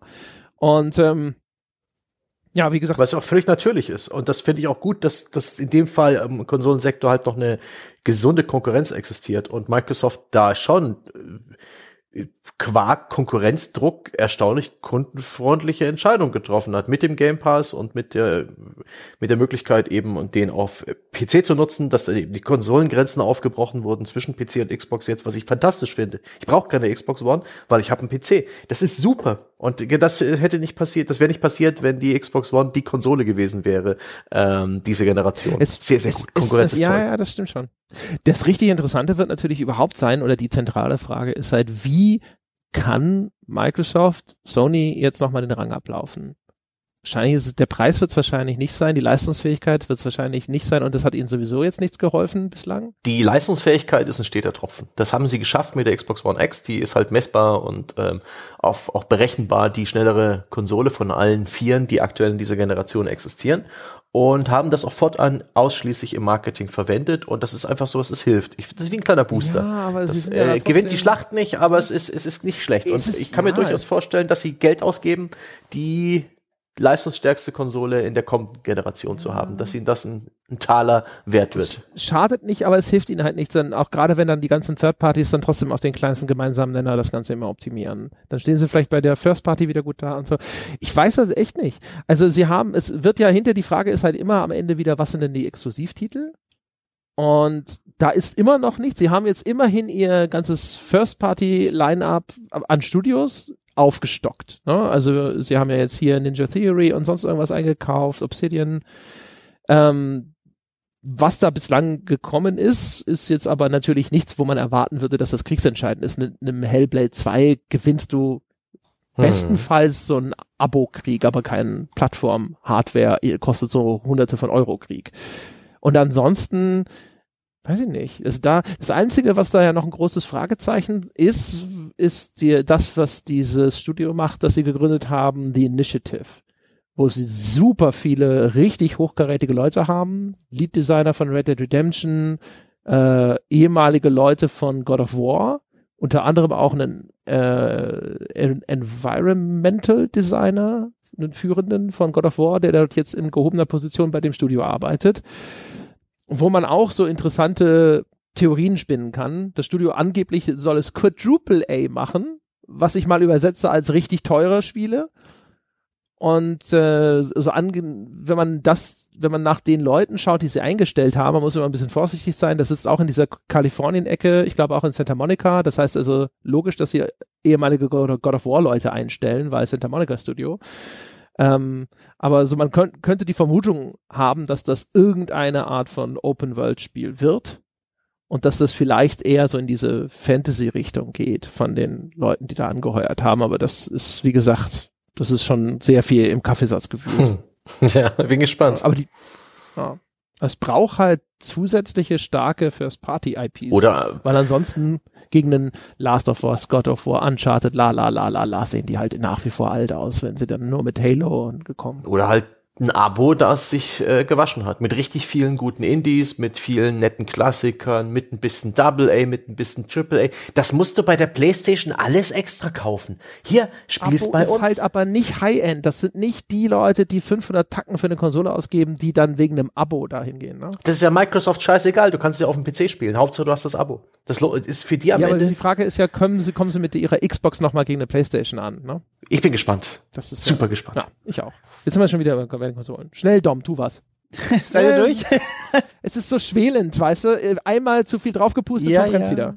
Ja, ja. Ja, ich habe noch drüber nachgedacht, ich weiß nicht, ein Argument, was bei mir zumindest persönlich immer noch äh, darüber entscheidet, welche Konsole am Ende, also ich meine, am Ende landen eh beide dann bei mir, aber auch aus Arbeitsgründen, ähm, welche ich bevorzuge, ist auch immer ein großer Teil der Community. Also wer von meinen Freunden ist wo unterwegs, ist nach wie vor für mich zumindest ein großes Argument. Ähm, und immerhin in meinem Freundeskreis auch. Und auch da, das ist halt immer so ein, dadurch, dass so viele jetzt die Playstation in dieser Periode bevorzugt haben, ist das ja auch ein gewisser Startvorteil, den ihr ja, glaube ich, noch gar nicht erwähnt habt. Ähm, den darf man wahrscheinlich auch nicht unterschätzen, oder? Dass man quasi mhm. den, den, der Freundesliste folgt. Das ist absolut wahr. Das ist halt ja. das, ne? Gut, mehr kann ich nicht beitragen zur Konsole. Äh, hast du noch weitere Themen? Weitere Trends? Nee, nee. Nein, nein, nein, nein. VR. Ich habe noch einen ganzen Zettel voll. Wenn dann Half-Life Alex rauskommt. Richtig, VR wird mit Half-Life Alex einen kleinen Sprung machen, einen kleinen Aufmerksamkeitssprung. Ein Hopser? Ein Hopser, aber ich. Oder einen richtigen Sprung? Nein, Hopser. Ich denke, äh, das wird durchaus die Aufmerksamkeit für VR steigern. Das wird auch einen Fokus darauf legen, da von allem, was ich bis jetzt für, von dem Spiel gesehen habe, dass es eben nicht bloß eine Experience ist, so etwas, wo man in, einem, in einer tollen Welt ist ähm, äh, und was Tolles erlebt, was im, echten Leben nicht möglich ist. Das ist ja einer der Reize von VR, dass man eben wirklich mhm. an andere kein Wale streichen, dass man eben nicht an, an andere Orte transportiert wird. Aber so wie es aussieht, scheint Half-Life die Innovation zu betreiben, dass man eben in diesen Orten wirklich natürlich interagieren kann. Praktisch nach dem Motto, du kannst alles machen, ja. Siehst du den Schrank da drüben? Du kannst ihn aufmachen. So ungefähr die Spielwelt, und das scheint die große Innovation, zumindest von dem, was ich so sehe, zu sein, neben den AAA-Produktionsmaßstäben, dass man eben wirklich mit dieser Spielwelt ganz natürlich interagieren kann wie in der echten Welt, dass man eben nicht bloß guckt, sondern man darf auch anfassen. Das Tragische an der ganzen Geschichte wird sein, das wird äh, zunächst mal nicht wiederholt werden. Weil ich sehe durchaus ein Bedürfnis nach mehr solchen Spielen, aber ich sehe niemanden, der das bietet. Der Markt ist immer noch zu klein. Ja, im Januar ja, im Januar nur ganz kurz, vielleicht passt es ja da rein, ist, äh, kommt noch ein anderes VR-Spiel raus aus dem Walking Dead-Universum. Jetzt natürlich nicht vergleiche mit Half-Life von der Strahlkraft, aber auch dort soll äh, ein Spiel sein, in dem man relativ viel machen kann mit der Welt. Also mehr als nur, das ist wie ein Museum, das schön aussieht, mhm. in dem man sich scheinbar befindet. Das vielleicht nur so als Randnote. Und das ist auch generell, das scheint ein Trend zu sein. Es gibt auch dieses Boneworks, das ist ein, ja, so eine, eine, eine Shooter-Sandbox, mehr mm. oder weniger, mit ganz, ganz viel Physik. Ein Spiel, was auch hervorragendes Viral Marketing betrieben hat. Da muss man äh, die, die Art und Weise, wie sie bei Reddit und Co. rummanipuliert haben oder halt offensichtlich den Geschmack getroffen haben in ihrer Vorberichterstattung. Chapeau. Die kleinen, ausgefuchsten Schweinchen. Also das ist mir sehr, sehr, sehr oft, verdächtig oft unter die Nase gekommen, aber eben auch ein Spiel, das, ähm, die Leute dadurch reizt, dass es in unglaublich vielen kleinen Details durchsimuliert ist, dass da alles so funktioniert wie in der echten Welt, dass sich Dinge verhalten, wie man es gewohnt ist, dass da ganz viel Physik drin ist. Und das scheint schon der nächste neue VR-Schritt zu sein, der auch durchaus vielleicht ein bisschen interessanter ist, als auf der Stelle stehen und aus allen Richtungen kommen Zombies auf dich zugerannt, was äh, ja langsam ein bisschen sich abgenutzt hat. Aber nach wie vor, solche Spiele müssen erstmal programmiert werden und interessant geschaffen werden und das kostet Zeit und Geld und es ist aufwendig und immerhin, die Bauernwerksjungs haben bereits 300, 3 Millionen Dollar in der ersten Woche umgesetzt mit 100.000 verkauften Einheiten, was echt eine gute Leistung ist dafür, dass es eben kein Half-Life Alex ist. Da bin ich, bin ich, sehr, ich bin sehr, sehr gespannt auf die Verkaufszahlen von Half-Life, äh, wenn die das in irgendeiner Form rausgeben oder wenn das irgendwie durch, durch so Messwerte erfassbar ist. Bin gespannt. Ich war ganz gespannt, als Sony auf der CES verkündet hat, dass man insgesamt schon 5 Millionen PSVR verkauft hat. Es ist eigentlich ganz beachtlich. Oh ja, ja. Ist VR ist halt echt so ein Bereich, wo so kleinere Studios, glaube ich, aktuell halt ganz gut auch Geld machen können. Weil die VR-Titel, die sind vergleichsweise hochpreisiger. Ne? Das Publikum ist äh, wahrscheinlich auch aufgrund des begrenzten Angebots oder zumindest hochqualitativen Angebots eher bereit, ein bisschen in die Tasche zu greifen. Es sind offensichtlich eh Leute, die Geld haben, sonst hätten sie nicht so ein teures Accessoire für ihren ja. PC.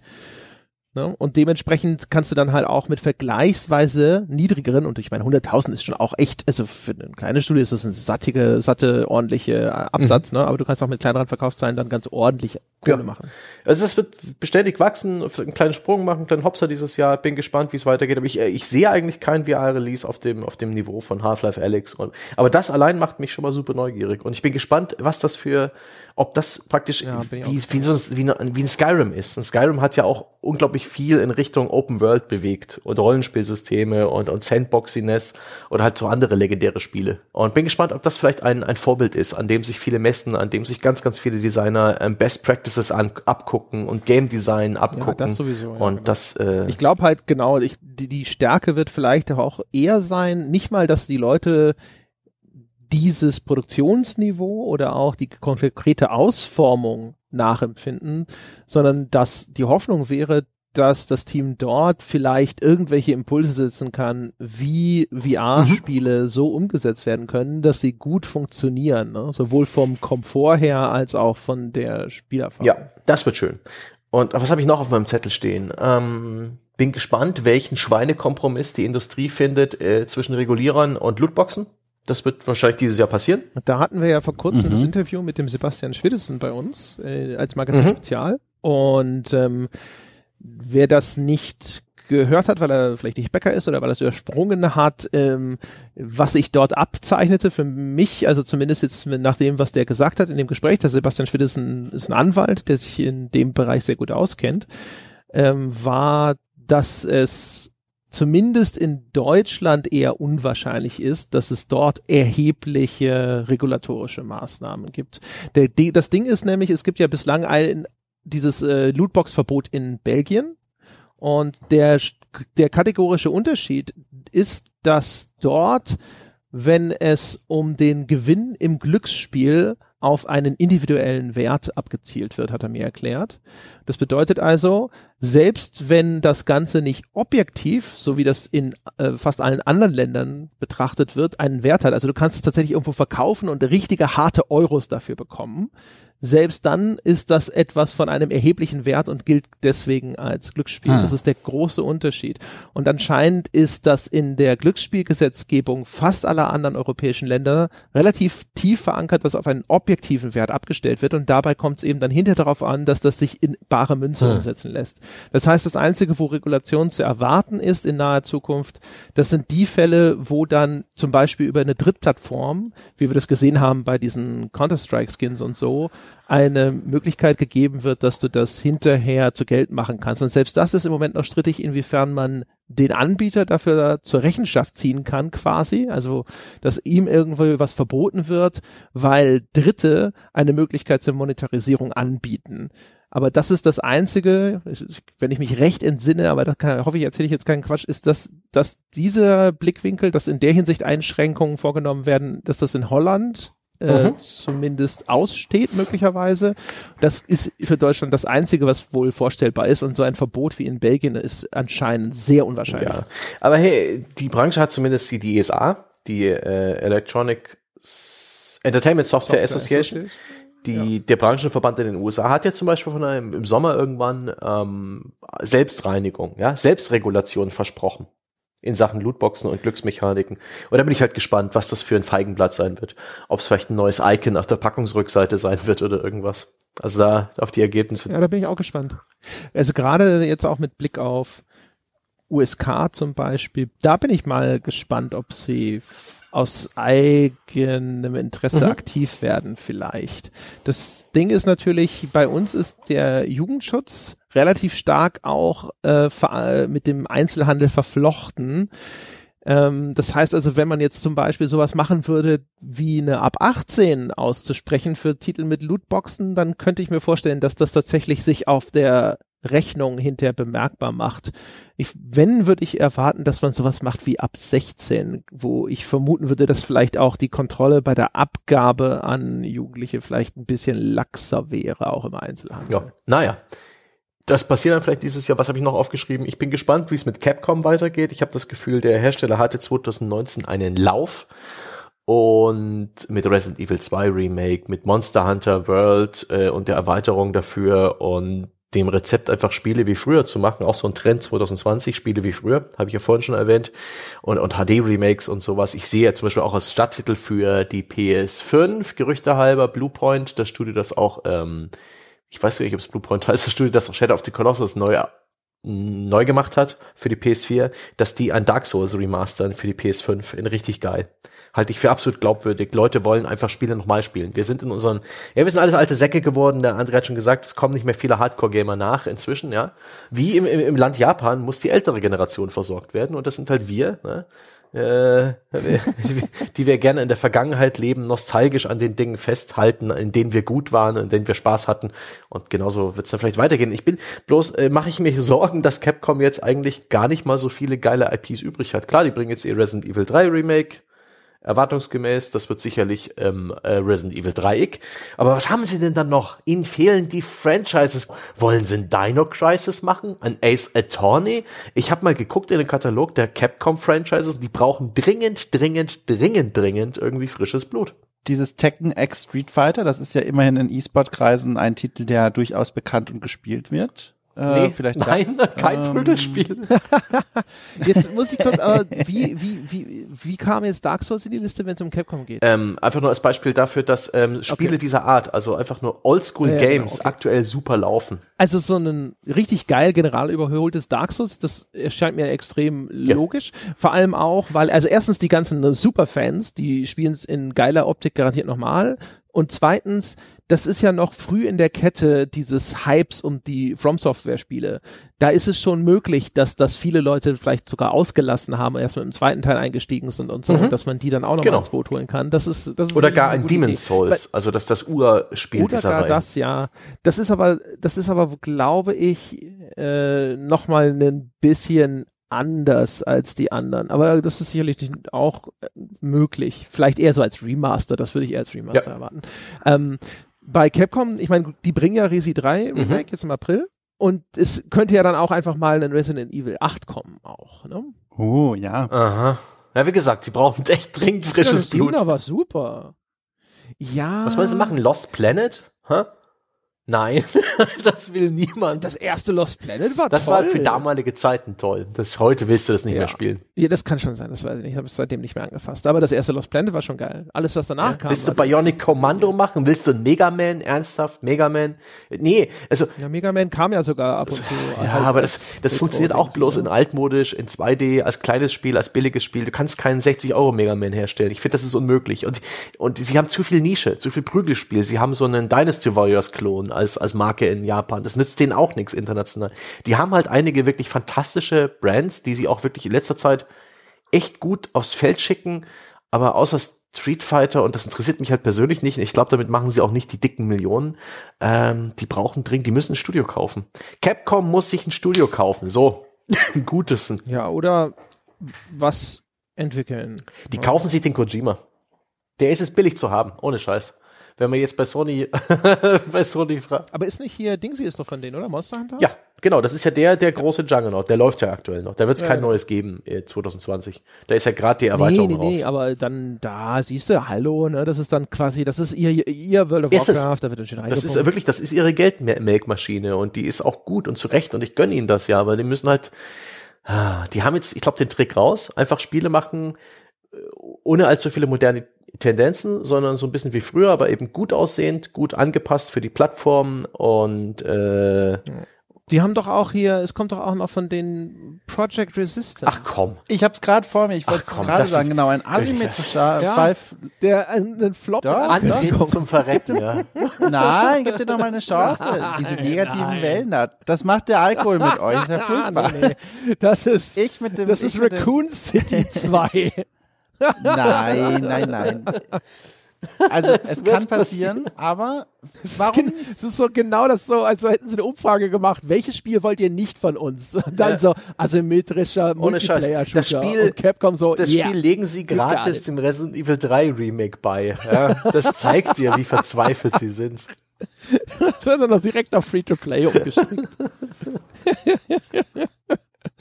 ja, stimmt schon. Ich glaube, Capcom hatten wir sogar vor zwei oder drei Jahren schon mal äh, in irgendeinem Jahresaus- oder Rückblick auf der Liste von werden die irgendwann mal gekauft oder was passiert mit denen? Und dann hatten sie diesen Run mit richtig coolen Veröffentlichungen, also Biohazard 7 und halt die, die guten Remakes und mhm. alles, ja, und haben irgendwie die Street Fighter gut gemolken und sowas und dann hatte man das wieder vergessen. Man muss aber dazu sagen, ich meine, die hatten jetzt auch den besten Run ja. seit langem, also da wird schon, da kann auch einfach mal wieder so ein Schaltjahr dazwischen sein, ja. wenn einfach nichts kommt. Ne? Ja. Ähm, was habe ich noch aufgeschrieben? Ansonsten nichts Wichtiges mehr. Ich bin gespannt auf den Todesmarsch von Atari VCS und Intellivision Amico. Beides äh, moderne Retro-Konsolen, die dieses Jahr äh, erscheinen und scheitern werden. Werden. Ich, ich glaube nicht, dass die Retro-Fans in so großer Zahl da sind, dass sie sich noch eine weitere Gerätschaft kaufen wollen, die dann auch noch nicht nur Retro macht, sondern auch modernes sein will, irgendwo zwischen den Stühlen sitzt. Ja, das ist das Komische daran. Ich bin ein riesiger Intellivision-Fanboy, einfach qua Kindheit. Aber die, ich habe nicht mal eine klare Vorstellung davon. Das Intellivision-Ding, das klingt halt wie eine Uja mit yep. Intellivision-Spielen vorinstalliert. Und das ist halt was, wo ich mir denke, so, nee, wenn es so ein NES Mini gewesen mhm. wäre, nur als Intellivision, als eine vernünftige Nachbildung der Konsole mit ihrem wunderbar absurden, einerseits fortschrittlichen, aber andererseits schmerzhaften yep. Controller und so. Cool, da wäre ich sofort an Bord gewesen. Und jetzt diese seltsame Hybridisierung des Ganzen, weiß ich nicht. Also da habe ich auch das Gefühl, das setzt sich zwischen die Stühle. Mit Anlauf. Ja, was halt, also keine Ahnung, muss man gucken, wenn es billig wäre oder sowas, das ist Intellivision, ja. ne, da muss ich ja schon sagen. Aber ja. ja. Dann können wir zum Abschluss noch eine Sache machen, nämlich das Ratespiel Kommt da was 2020? Äh, die Frage, wo ihr jetzt beide wahrscheinlich mit den Schultern zuckt, ist Metroid Prime 4. Hat jemand eine Meinung dazu? Nee. Wahrscheinlich nicht. Nee, nee. nee. nee. Äh, Nintendos Release-Kalender für 2020 sieht nicht so mega geil aus bisher. Sie werden Zelda haben und Zelda wird reichen. Ja, aber auch selbst das ist so ein Ding. Ja, das ne? wird reichen. Zeldas, ja, aber Zeldas werden auch gerne verschoben. Das nicht. Nein, auf das haben sie, auf das haben sie Geld und Manpower gekippt. Und da halt, ohne Scheiß, da haben sie Crunch seit einem Jahr, ja. Seit einem, seit einem Jahr haben da einige Leute die Sonne nicht gesehen. Naja. Das Ding ist ja auch eines von denen, die mal als DLC geplant und dann hochgepumpt wurden. Kann auch gut sein, weil sie damals schon eine Lücke in ihrem Release-Kalender mhm. entdeckt haben und sich gedacht haben, so, hoppla, Ne? Da muss jetzt was passieren. Ich würde auch damit rechnen, dass das Breath of the Wild 2 dieses Jahr noch äh, kommt. Metroid Prime 4, ehrlich gesagt, es wäre so geil, weil das ist wirklich das, wo ich jetzt noch am meisten drauf warte auf der Switch, aber nachdem die das jetzt Nein, es kommt das Harvest Moon haben, und es ja. kommt äh, Zelda. Hier ja, äh, hier Animal Crossing. Ah, das meine ich doch. Das, die beiden verwechsel ich ja. immer. Animal Crossing mhm, okay. und Zelda. Das werden die beiden großen Spiele sein. Ja, genau. Aber das ist halt so, ich bin mal gespannt, ich habe die Animal Crossings immer nur aus der Ferne verfolgt. Ich habe es nie selber gespielt, da bin ich sehr interessiert dran, das endlich mal zu korrigieren. Oh ja, ich glaube, das könnte eine interessante Erfahrung sein. Ja, Dito, ich bin in derselben Situation wie Andrea auch. Freu genau. Ich habe früher, als das erste Animal Crossing rauskam, und dann hatten das einige schon und dann haben die sich halt auch irgendwann erzählt, so, ah, und an dem Tag, wenn es da einschaltet, passiert das und das, ne? Da, damals war das noch äh, total sensationell, dass ein Spiel irgendwie auf den, in den Kalender der, ich glaube, Gamecubes damals oder so geschaut hat und dann Events gestartet hat, weil es gemerkt hat, es ist Halloween oder sowas und da war große Begeisterung überall. Ähm, weiß ich natürlich nicht, ob ich, wenn, wenn man so spät erst dazu stößt, ob das dann tatsächlich noch den gleichen Effekt hat. Aber ich bin auf jeden Fall total interessiert daran, endlich mal ein Animal Crossing zu spielen. Insofern freue ich mich schon darauf. Aber ansonsten, hm, mal gucken, was da sonst noch so kommt. Ich meine, klar, die, ich glaube, es gibt zig äh, JRPGs, die dieses Jahr noch an den Start gehen. Ne? Es gibt das Remake von Trials of Mana und lalala und keine Bravely Ahnung, Default 2 und so Sachen. Ja, und die ganzen Tales ja. of sonst irgendwas, ne? Aber das ist halt so ein Ding, die sehen halt irgendwie für mich immer auf den ersten Blick so generisch aus. Die müssen wirklich direkt vor der Haustür stehen und ich muss schon wirklich Gameplay und sonst was sehen, bevor das bei mir Interesse weckt. Und ansonsten habe ich immer das Gefühl, so, ist das nicht das gleiche Spiel wie alle anderen auch? Ach ja. Ja, dann aber äh, nächste Frage, das ist jetzt das Ding. Wenigstens eine Ankündigung von Starfield dem mysteriösen ja. Bethesda ja. Großprojekt. Um irgendetwas zu haben, weil sie sonst keine E3 Pressekonferenz veranstalten können. Ist eh die Frage, ob die E3, das könnte eine Make it oder Break it Saison sein für die E3. Entweder Sony und Microsoft zeigen ihre neuen Konsolen auf der E3, ganz klassisch, oder zur E3. Während, während die, äh, der E3-Veranstalter eigentlich gar nicht mehr groß Stände verkauft bekommt und alles bloß zu diesem Datum stattfindet, aber nicht mehr auf der Messe. Sehr gespannt. Ja, die sind eh schon wieder so am Rumwirken, ne? Mit ihrem Ja, jetzt doch mehr Publikum und so. Da gab's ja dieses, was hatten, hatten wir das irgendwo besprochen? Ich meine, äh, diese geleakte Präsentation zur Zukunft der E3, äh, wo es dann auch so, so absurde Stilblüten gab, wie es sie die Medien mehr beeinflussen wollen durch stärkere Einbindung und ähnliches. Und ähm, da darf man zumindest gespannt sein. Stattfinden wird es ja auf jeden Fall noch, aber wenn das dann dieses Jahr nochmal irgendwie nicht ein Modell findet, womit sie dann auch die ganzen Aussteller überzeugen, dann wird es wahrscheinlich eng für die E3. Das kann gut sein. Bin ich mal auch gespannt. Man sollte meinen, so ein Jahr mit neuer Konsolengeneration ist eine Bank. Also das sollte eigentlich auf jeden Fall nochmal funktionieren für die also wenn, würde ich erwarten, dieses Jahr nochmal gut, dann nächstes Jahr nochmal rumkrebsen und dann, dann fängt's an mit den Verzweiflungstaten. Weißt du, dann geht's wieder los mit ja und so wie die Gamescom damals mit ihrer GDC Online und sonstigen Geschichten. Aber das ist tatsächlich spannend, was mit der E3 passiert. Man hat so das Gefühl, dadurch, dass die sich jetzt schon seit Ewigkeiten immer so windet und man das Gefühl hat, von einem Herzstillstand zum nächsten rennt, dass das nicht mehr ewig gut gehen kann. Ja, bei uns kann es ja letztendlich wascht sein. Ja, ist es. Ja. Im, Im Grunde genommen. Abgesehen davon, dass so eine Institution, wenn die komplett verloren geht, also da, also ein bisschen Sentimentalität hätte ich da schon für über. Das so, ah, keine E3 mehr, ein Leben ohne E3, ist das vorstellbar und wenn ja, wünschenswert? Ja, also am Ende ist es völlig wurscht, aber dadurch, dass ich jetzt auch noch Zeit meines Berufslebens ständig auf die i3 geflogen bin, ja, weiß ich nicht. Das hat halt durchaus einen irrationalen Stellenwert. Das ist natürlich nur eine blöde Businessmesse und natürlich ist das eine, eine große Werbeveranstaltung und wenn die über die Wupper geht, dann sollte es einen nicht kratzen. Aber ja. ich habe so viele Erinnerungen an die E3, die ich damit verbinde, dass es trotzdem schade wäre, ja. wenn sie weg wäre. Ich kann das auf der einen Seite verstehen, auf der anderen Seite habe ich das Gefühl, ich habe mir an der E3 bereits die Hörner abgestoßen. Es ist gut so. Das passt. Das ist wie äh, ja mit dem Auto in die Innenstadt reinfahren in jede Straße. Ja, aber weißt du, man muss, man muss, sich, man muss ja bei der Trennung die Freundin nicht erschießen. Es wäre ja einfach schön zu wissen, dass sie, dass sie noch lebt und glücklich hm. ist, Sebastian. Weißt du das? Das ist für mich ein seltsames Konzept.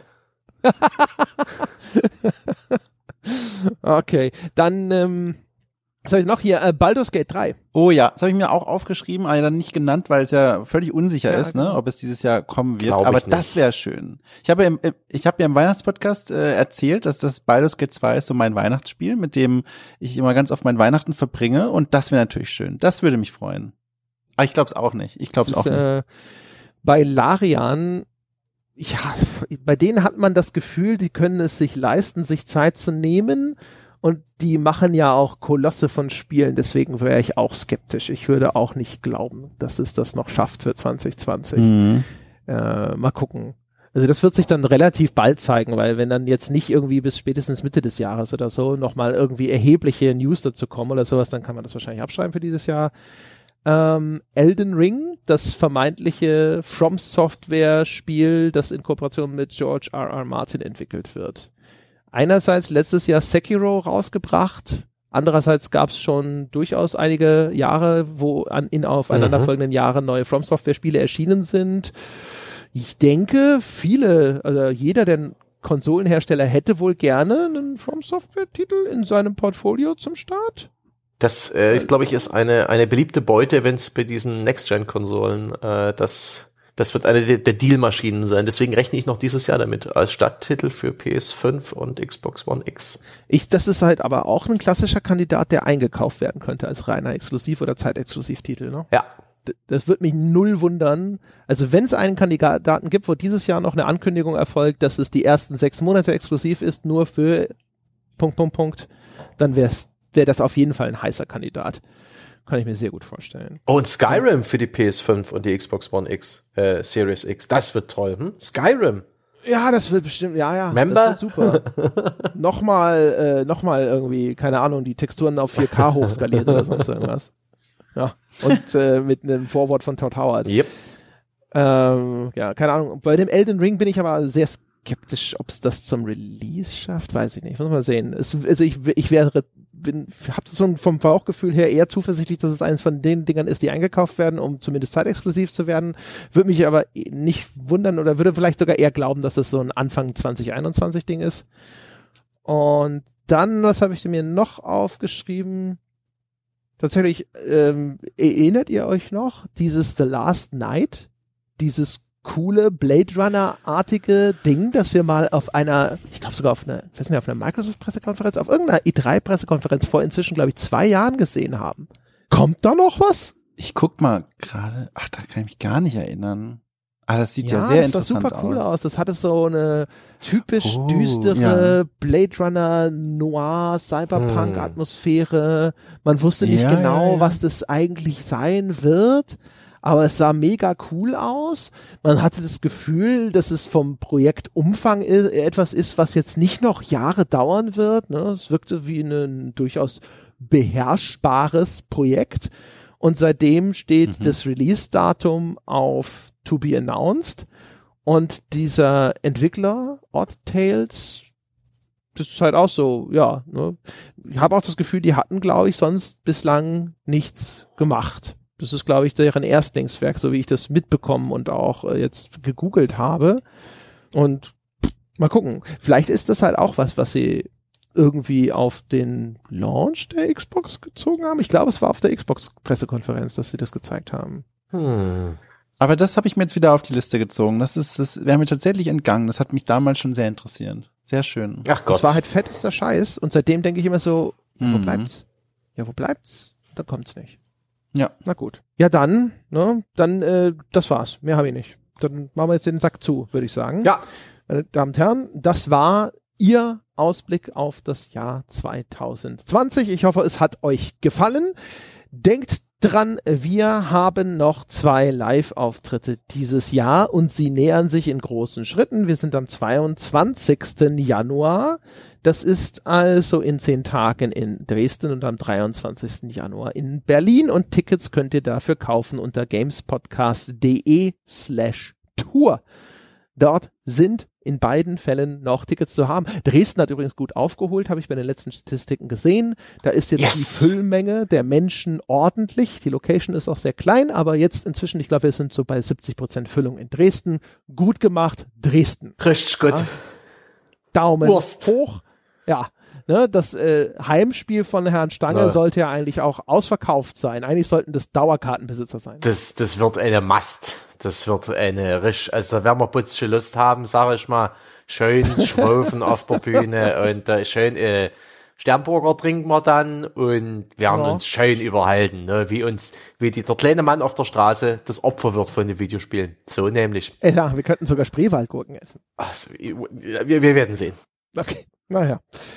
Genau, also daran bitte denken. Ansonsten, meine Damen und Herren, vielen Dank, dass Sie uns gewogen sind. Wenn Sie uns unterstützen möchten, Sie können das tun, entweder indem Sie auf iTunes wie immer die verdiente 5-Sterne-Wertung abgeben. Schreiben Sie uns vielleicht noch ein, zwei nette Wörtchen dazu.